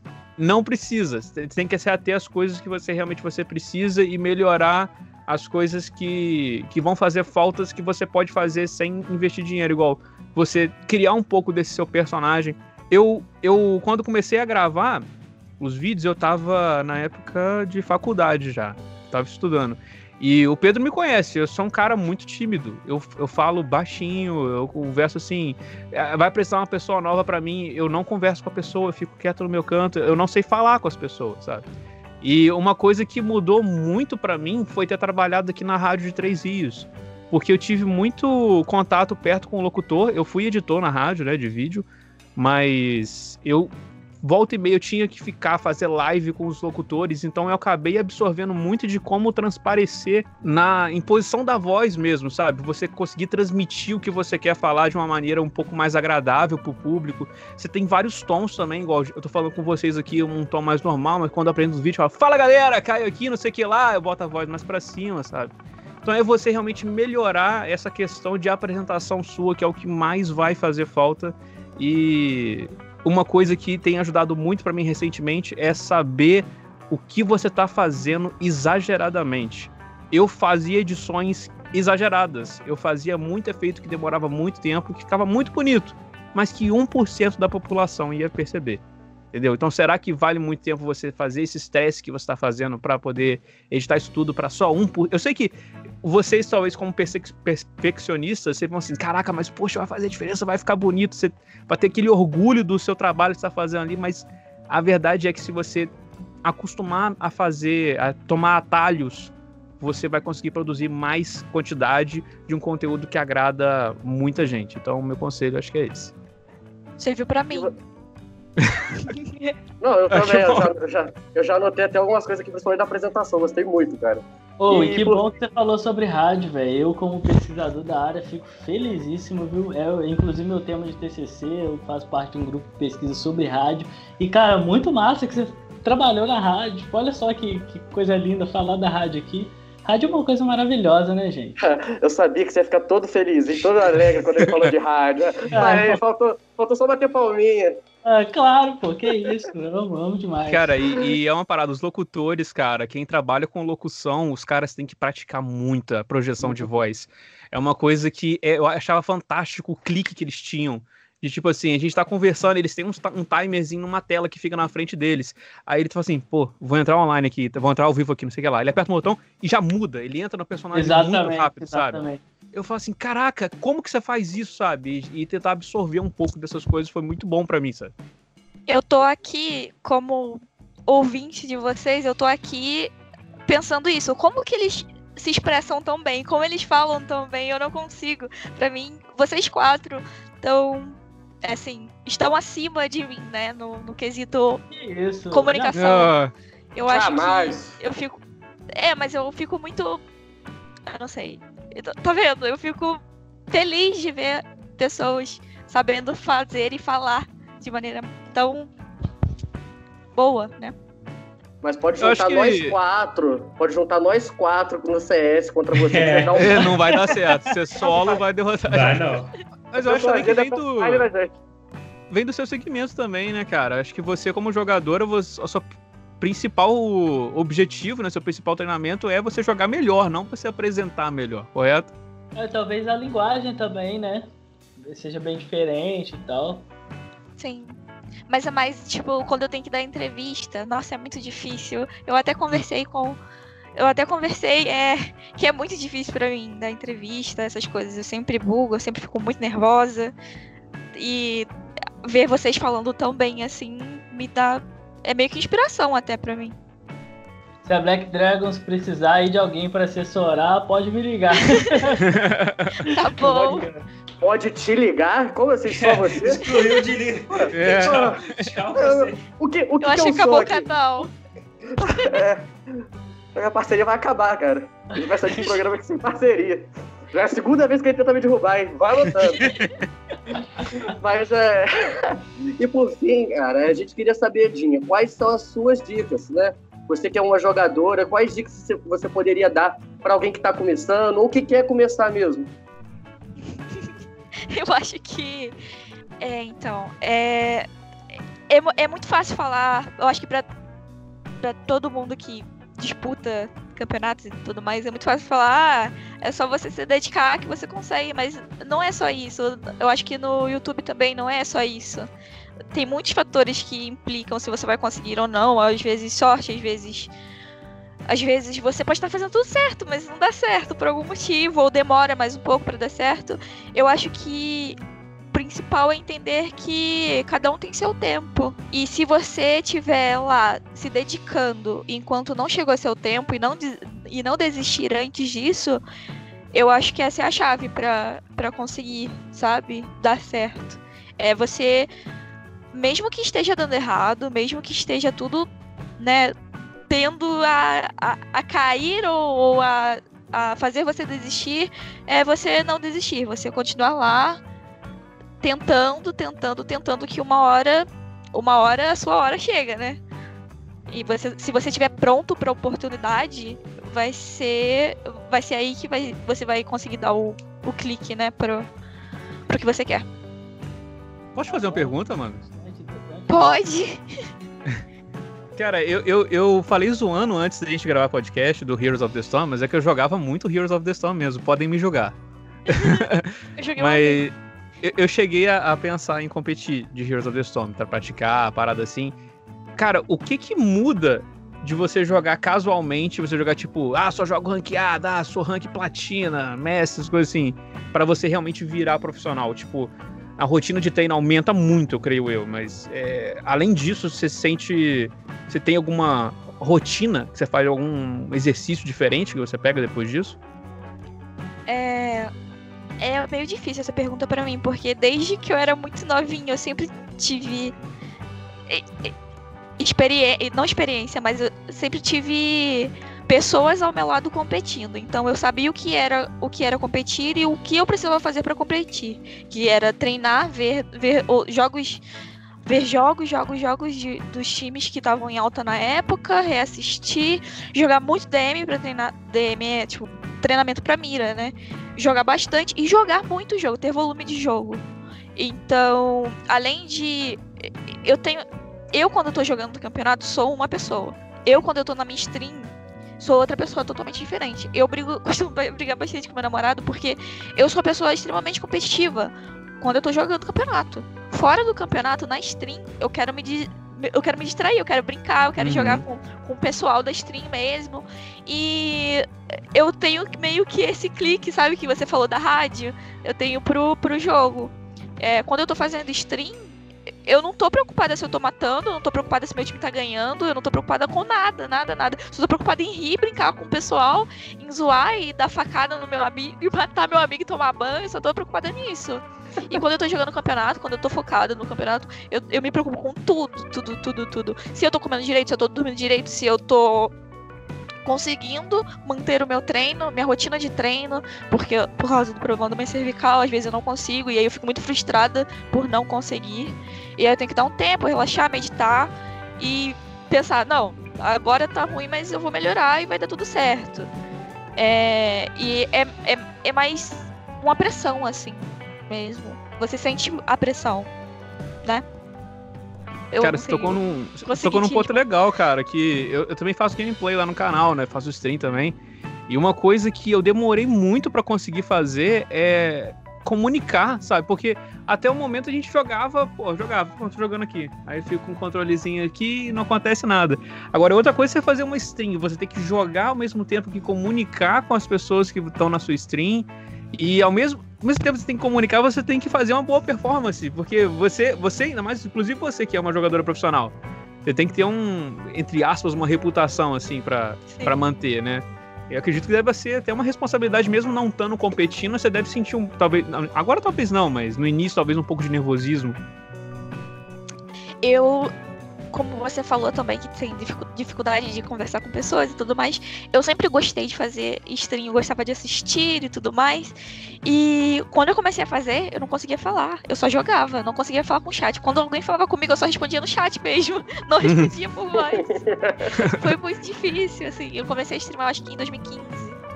E aí é, era muito loucura, porque o pessoal falava comigo e eu não conseguia. E aí, aos poucos, eu fui perdendo o, o medo e tudo mais.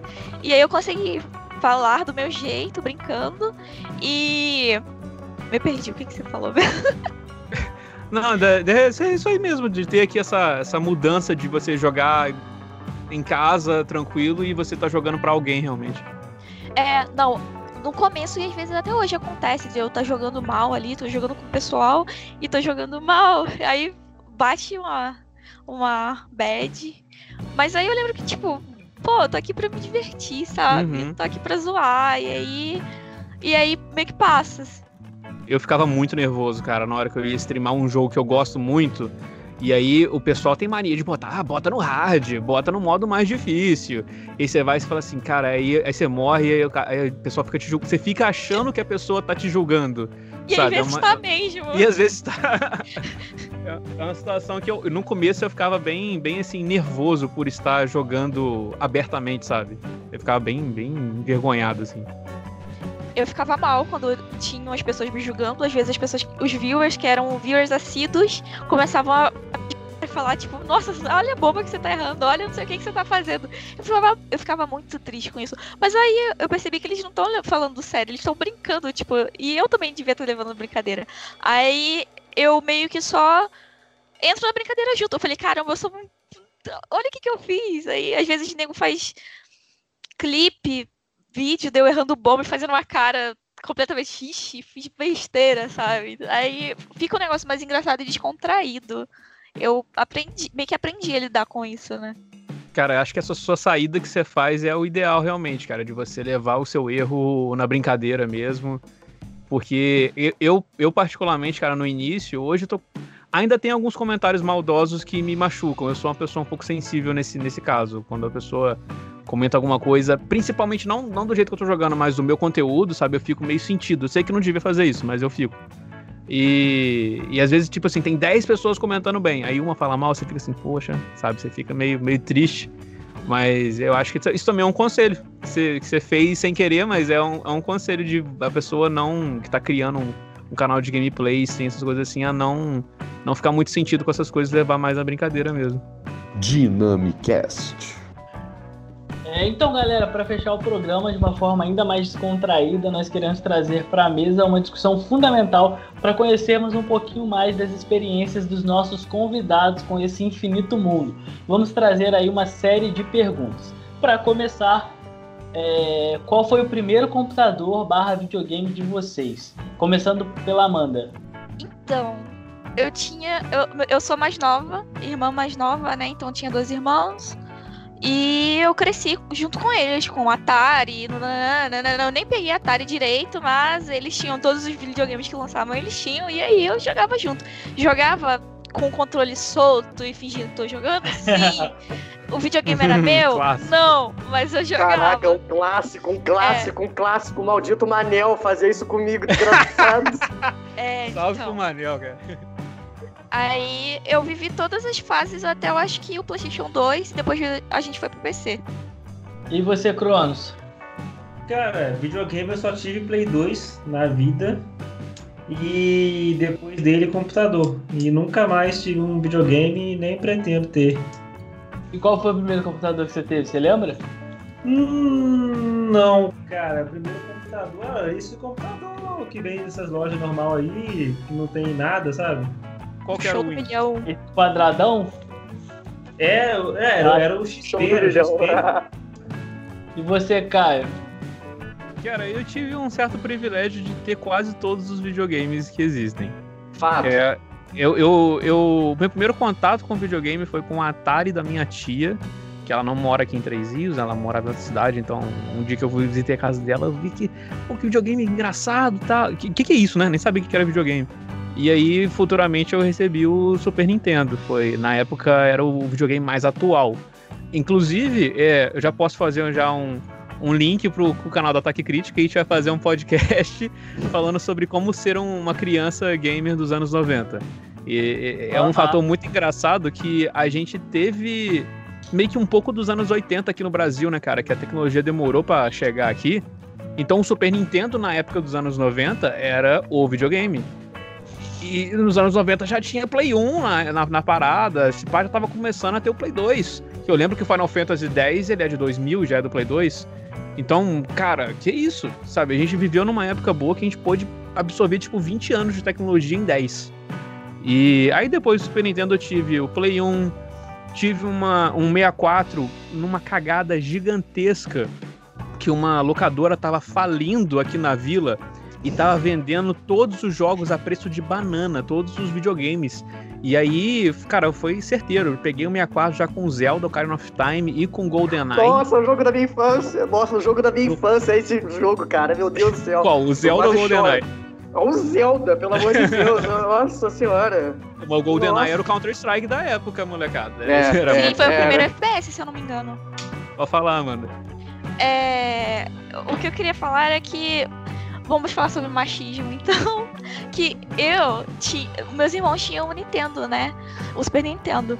E aí eu era apaixonada por ele, gostava de jogar todos os joguinhos. E aí quando eles compraram o PS1, a minha mãe, em vez de deixar o, o Nintendo comigo e que eu jogava, ela deu pro meu primo. Eu fiquei Nossa. indignada. Sacanagem, sacanagem. Fiquei isso aí. indignada, sério. Até hoje me dá raiva de pensar. E eu Cara, tinha eu 6, acho- 7 anos. aquela oportunidade, né? Eu acho interessante porque muitas meninas hoje que eu conheço. É, quantos anos você tem? 23. 23? É. A minha namorada, ela tem 27 também, né? E ela é, é gamer também, ela cu- curte pra caramba todo tipo de jogo. E ela, o interesse dela, mais ou menos o incentivo pelos pais, assim, para jogar videogame, veio porque o irmão dela, ela tinha um irmão mais velho que tinha videogame também, então ela jogava junto. É bem interessante como, hoje- como muitas meninas vêm meio que por tabela no videogame, sabe? Os pais ainda não aceitaram a dar um videogame pra menina conhecer, sabe? Sim. Isso que, isso que é legal, porque hoje em dia tá mudando, né? Hoje em dia já as meninas já têm, não sei, até um Nintendo, um Nintendo, o Switch e tudo mais. Mas tem alguma coisa, sabe? Antigamente não, é coisa de menino, coisa de menina, não. Uhum. Aí é, essa eu fiquei bem triste do Nintendo. Aí vocês seguindo o percurso histórico do videogames que eu tive, cara, eu, eu te- teve também na época do Play 2, eu tinha o Play 2 e o GameCube, não tive o Xbox. É, o GameCube porque, cara, eu era fanático pela Nintendo, não podia deixar de ter um Zeldinha. É, Zeldinha é um dos jogos da minha vida, então eu tinha que ter um dele. Eu nunca tive nenhum jogo do GameCube porque na época não tinha pirataria. É é foda, hoje em dia a gente não, não precisa mais da pirataria, mas na época a gente é moleque, né, cara? Não tinha dinheiro pra comprar, a gente dependia da mãe é, fazer tipo como se fosse uma. é, qual que é a palavra? Um, sub, um subordinar. Subordinar não, é. Uma Bribe. troca, uma, Não, é bribe em oh, inglês. um trade-off. É, tipo assim, vamos na rua comigo? Vamos. É, não, não quero ir não. Mas eu vou te dar um joguinho lá no camelô que 10 conto. E fala, tá, vambora. Então, tipo assim, a pirataria serviu um pouco nesse sentido, né, cara? É uma coisa errada, mas assim, na época era muito, muito. Todo mundo pirateava. Quem fala que não pirateava tá mentindo, sabe? E aí no GameCube não tinha pirataria.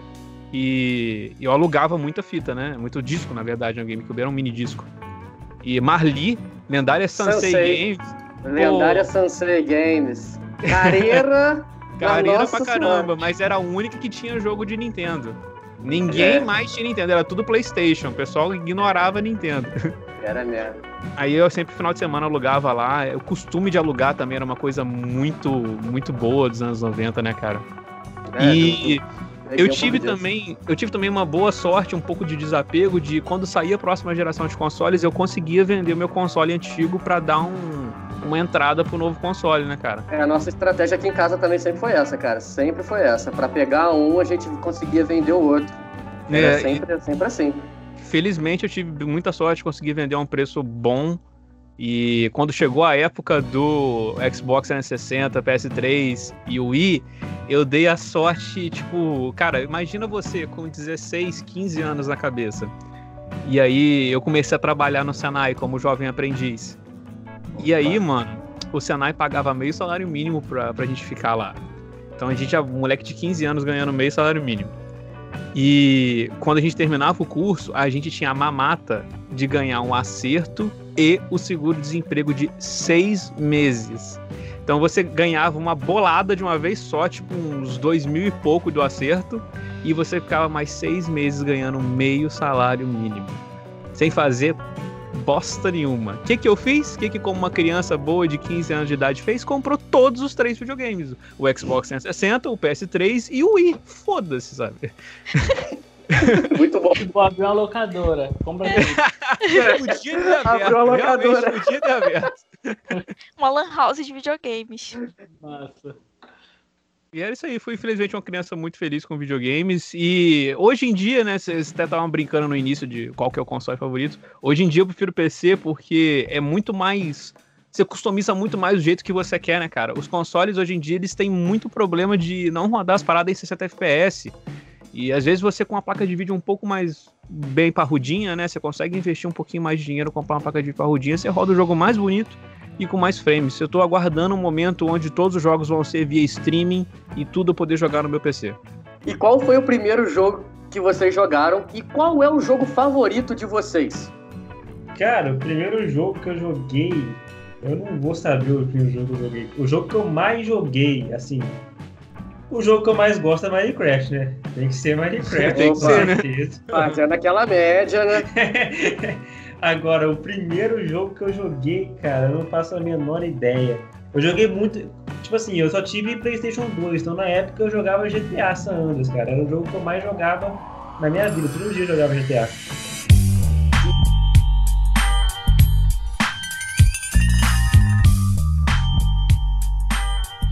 Era muito. E tu, Kaká? Cara, o primeiro jogo que eu joguei, eu acho que eu falei em algum momento, né? Era o, o Mario 3. Eu, é o primeiro que eu me lembro de ter jogado, sabe? De, de ter na minha mão, ter completado, fazer todos os mundos, zerar. E, cara, eu sou muito ruim de escolher um jogo pra ser o favorito. Porque pra mim, cara, a gente tem tanto gênero muito diferente e eu gosto de muitos por motivos diferentes, sabe? Mas se eu fosse ter que escolher dois, eu não consigo escolher um. É o Final Fantasy VII e, E o o. Porra, né? Não, o Madden. O Madden, porra, pra ser diferentão, entendeu? Não, mas é o Final Fantasy VII e o Zelda. E aí é controverso. Twilight Princess. Eu sei que não muita gente jogou, mas eu gosto muito do Twilight Uh. Princess. Tinha que ser o do Karina, cara, pelo amor de Deus. O Ocarina, cara, eu zerei tanto na minha vida que eu não aguento mais ver ele, cara. Eu zerei ele em todas as plataformas do jogo, sabe? Eu tô Nossa. cansado já. É o jogo mais lindo da minha infância. Inclusive, a frase que eu falei lá em cima, lá em cima, ó, é porque eu tô, no, tô me baseando no roteiro. No início do programa era uma frase do. É uma frase do, do Ocarina of Time, cara. Pô, aquele jogo marcou a minha infância, na boa. Nunca zerei. Nunca zerei. Eu vou até contar Porra, uma história Pedro, rápida O aqui. seu jogo Não, favorito você nunca zerou, Pedro? Pô, Eu, eu, Pô, eu você vou contar tá até uma sacanagem, pô. No podcast de, de game, você vai falar com o Não, não, eu vou até contar uma história pra vocês de como é que funcionavam as coisas aqui em casa. Né? Somos eu e o meu irmão mais velho, como você- a maioria de vocês conhece, né? E assim, é, para não gerar briga, como é que acontecia? Cada um tinha um tempo do videogame. Então meu irmão jogava uma hora e depois a hora seguinte era minha. Cara, é, eu era- lembro disso, é. né? É, Era exatamente assim, cara. Então eu era tão maluco por Zelda, eu amava tanto o jogo, que assim, era um jogo muito difícil pra mim enquanto criança. Era um jogo muito difícil pra mim, sabe? É, é, Não tinha legenda até em não português, né, cara? Então Exato, gente não exato. um inglês muito bom, né? Exatamente. E o que que acontecia? O meu irmão jogava a uma hora dele o jogo que ele queria. Sei lá, Final Fantasy ou, ou o que seja. A minha uma hora, sabe o que, que eu fazia com ela? Eu, eu pedia pra ele jogar o jogo pra mim. Entendeu? Eu pedia pra vê-lo jogando, sabe? Gameplay nível- ao vivo. Antes de ter É. existir gameplay no YouTube, o Pedro já Exa- consumia já. Exatamente. Eu acho que é coisa de inclusive- irmão mais novo. É mesmo? Já aconteceu com você? É, era o que só acontecia. Eu ficava uma hora não no era PC, opção. no videogame. Não era opção, não. Eu ficava uma hora lá e eles ficavam 10. É, e eu Nossa. assistia, eu gostava de assistir ainda. É, eu tenho a sorte de ser filho único, né? Não sorte, né? Não menosprezando quem tem filho único, obviamente. Mas eu, mas eu não. Mas eu não. Eu acho que assim, eu sou bem privilegiado nisso aí. Tipo, eu ligo o game e jogo quanto tempo eu quiser. Não tenho que dividir. Então é nóis, assim. Mais um beijo pro irmão de vocês. Privilégio. Ai, ai. E faltou você, Dinha. Qual foi o primeiro jogo aí que você jogou e qual é o seu favorito? Eu chutaria que o seu jogo favorito é um Counter-Strike. Acertou. Talvez, hein? Ah. Acertou. Mas o meu primeiro jogo foi o Super Mario World. E. E um que eu gostei muito, que foi do PS1, eu acho, foi o Final Fantasy IX. Eu sou apaixonada por ele. E eu acho muito lindo tudo. E pra, pra aquela época, aqueles gráficos, aqueles vídeos no meio de tudo, eu ficava, meu Deus. Coisa linda. Aí, enfim. Mas o meu favorito mesmo é o CS. Bom, então, vocês já, já responderam assim que vocês falaram que vocês já passaram por essa época aí de Lan House e a gente queria saber, vocês jogaram muito em Lan House? Começando pelo Kaká.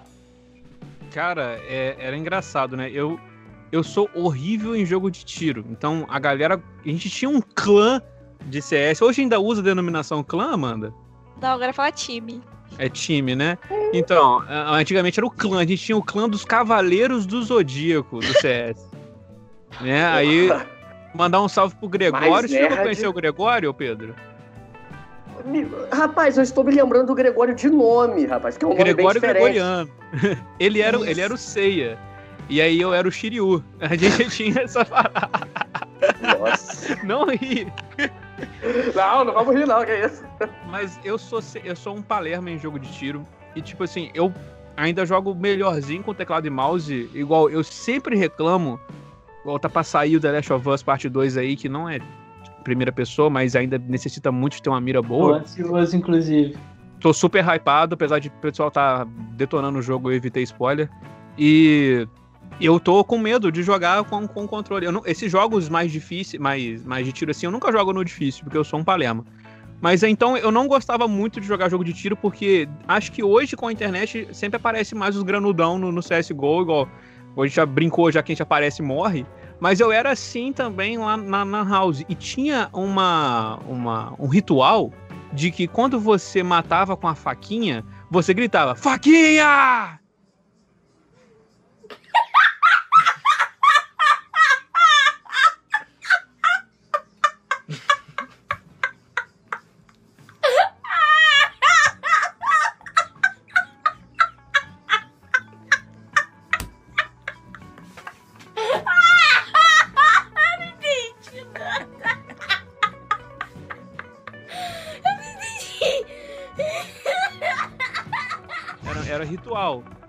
E uma vez isso aconteceu comigo, só que não fui eu que matei. fui eu que fui morto pela faquinha. E aí eu fiquei, tipo assim, muito, muito triste, sabe? Eu falei assim, quer saber? Tem um outro joguinho aqui no, no, no computador da Lan House, que é o Mu Online, né? Nossa. Mu Online, Nossa, alguém já pegou Mu é essa época aí? Ué, eu peguei Nossa, essa época de nossa. novo. Eu peguei. E aí eu ficava jogando, porque a nossa internet da época era de escada, né? Então não só podia usar depois da meia-noite. E aí eu ia pra Lan House pra jogar Mu Online. Ou depois das duas horas de sábado à tarde.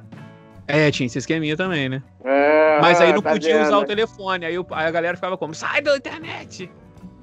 Porra, tinha isso, né, cara? Caralho. E você, Amanda, você jogou muito em Lan House?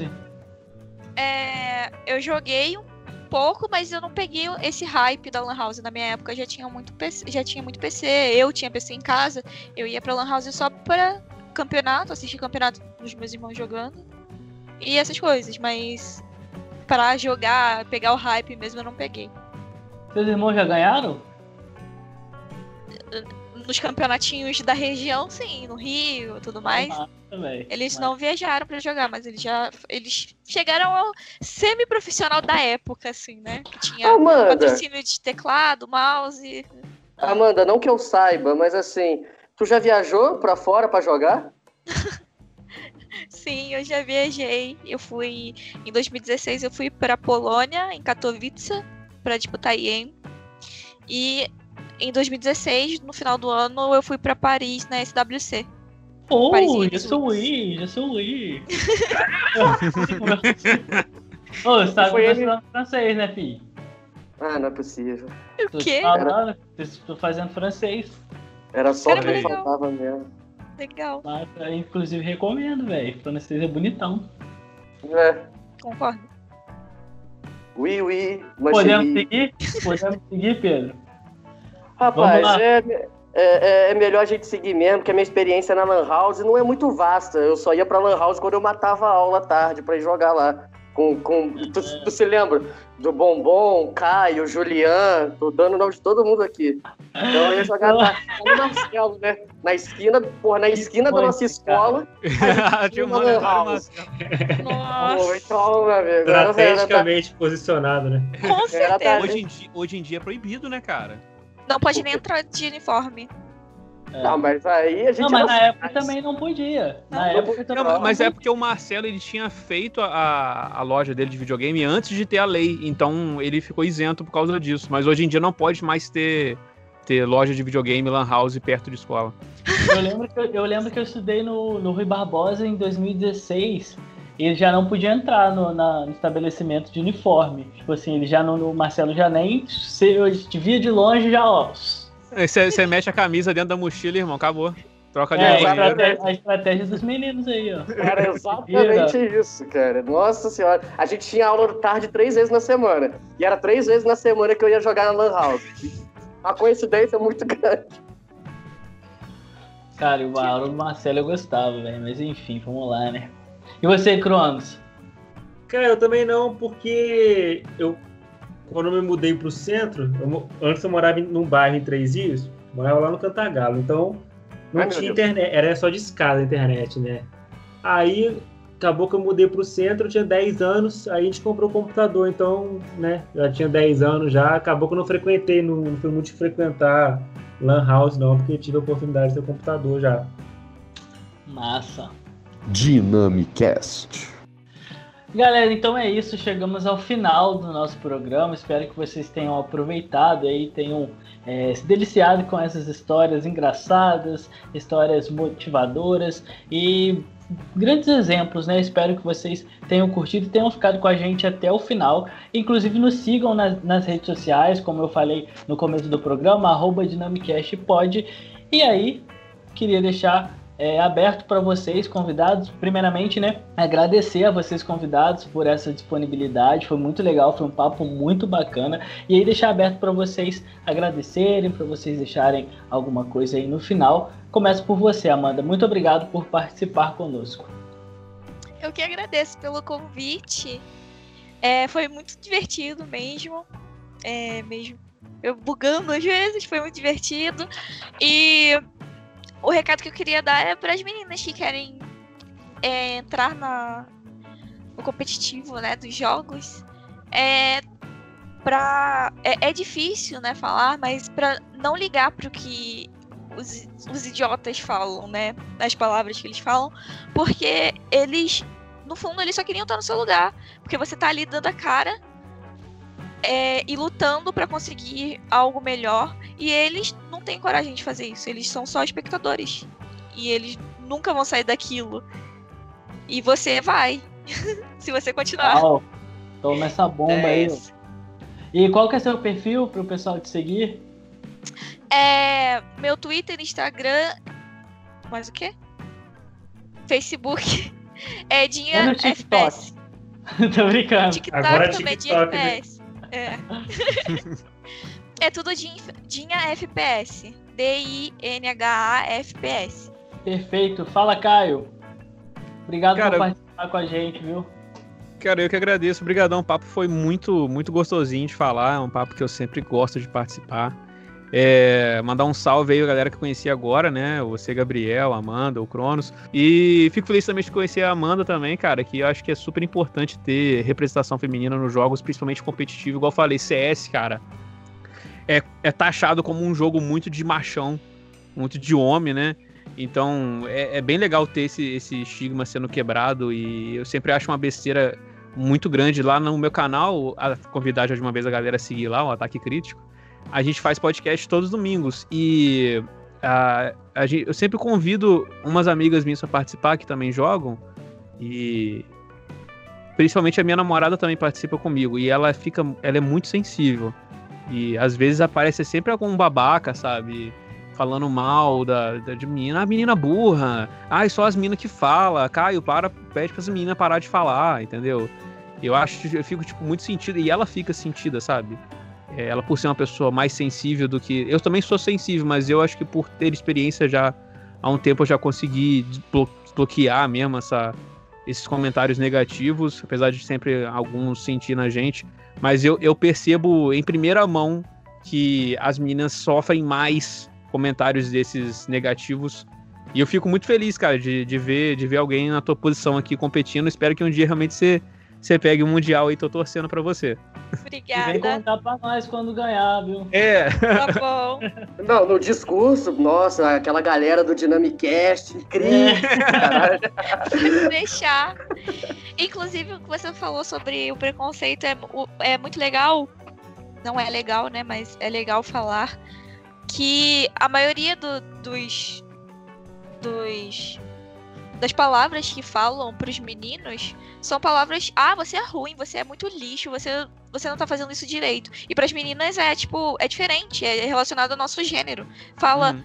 fala, ah, porque você é menina, porque você não vai lavar louça, vai fazer isso, vai cozinhar, porque você tá jogando, você não tem filho para criar, você não tem isso para fazer. Tipo, vai é, é, é tipo, são coisas direcionadas a, a, a pessoa, ao gênero e não é ao gênero e não a pessoa, ao jogador, né? É, é isso. E isso é ridículo, né? Hum. Enfim, é isso. Desculpa interromper. Não, é isso aí. Eu convido a galera a conhecer o Ataque Crítico. Recentemente eu criei o canal Kaká Vieira, baseado no, no nosso podcast que eu faço com os parceiros meus. Que a gente sempre tem a brincadeira de botar, botar apelidinho meio que, entre aspas, fofinho, né? Tem o Kaká, o Didi e o Bubu. Aí a Boa. gente. Eu, eu, criei o canal do Cacá Vieira e ele tá começando a ser voltado pra Fandub, que, aliás, é uma parada que eu quero muito seguir. Assim que acabar a pandemia, eu pretendo me formar em, no curso de atuação para poder trabalhar como dublador, porque você precisa ter um curso de atuação para dublar. E, e isso seria talvez a única coisa, Cronos, que, que, que eu faria que eu é, teria essa dupla vida, é, essa dupla vida. Uhum. Seria dublagem, cara, que é um campo que eu gosto muito, muito de verdade, sabe? E, então, mas aí no canal do Cacá Vieira vocês vão ver bastante fandub de jogo que não tem dublagem em português. E brincadeiras, coisa tá bem lentinho porque eu não tenho muito tempo ou produzo um conteúdo para um ou para outro, mas no futuro vai ser mais expandido. E no ataque crítico, cara, vocês vão ver jogos de todos os tipos é, gameplays, análises, é, análise de trailer, análise de jogo a la review. E é um conteúdo que abrange todos os jogos, mas ele também tem um, um foco grande em RPG, igual eu falei, e RPG japonês também. Convido todos a se inscreverem lá no Ataque Crítico. Fala, Cronos, obrigado por participar com a gente. Foi, pô, massa demais ter você aqui com a gente. Tamo junto, eu que agradeço o convite aí, né? Poder conhecer outras pessoas também, é, a Amanda, o Caio. E é, é, bacana ver que, tipo, a internet ela proporciona muitas variações, né? De coisas que você pode fazer, igual nós três aqui é, fazemos coisas diferentes, né?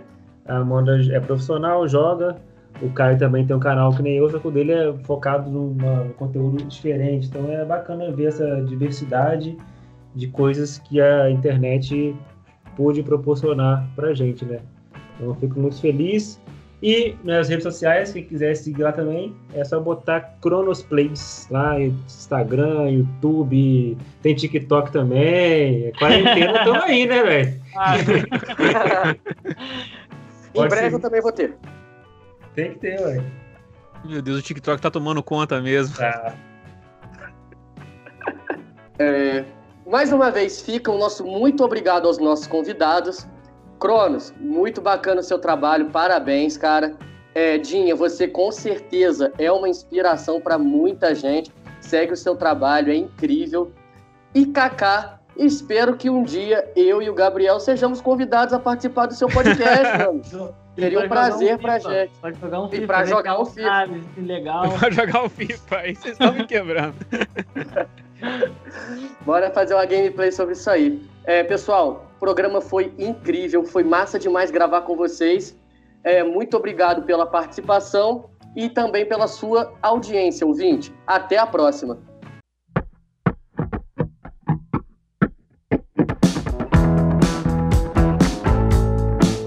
Versão brasileira Dynamicast.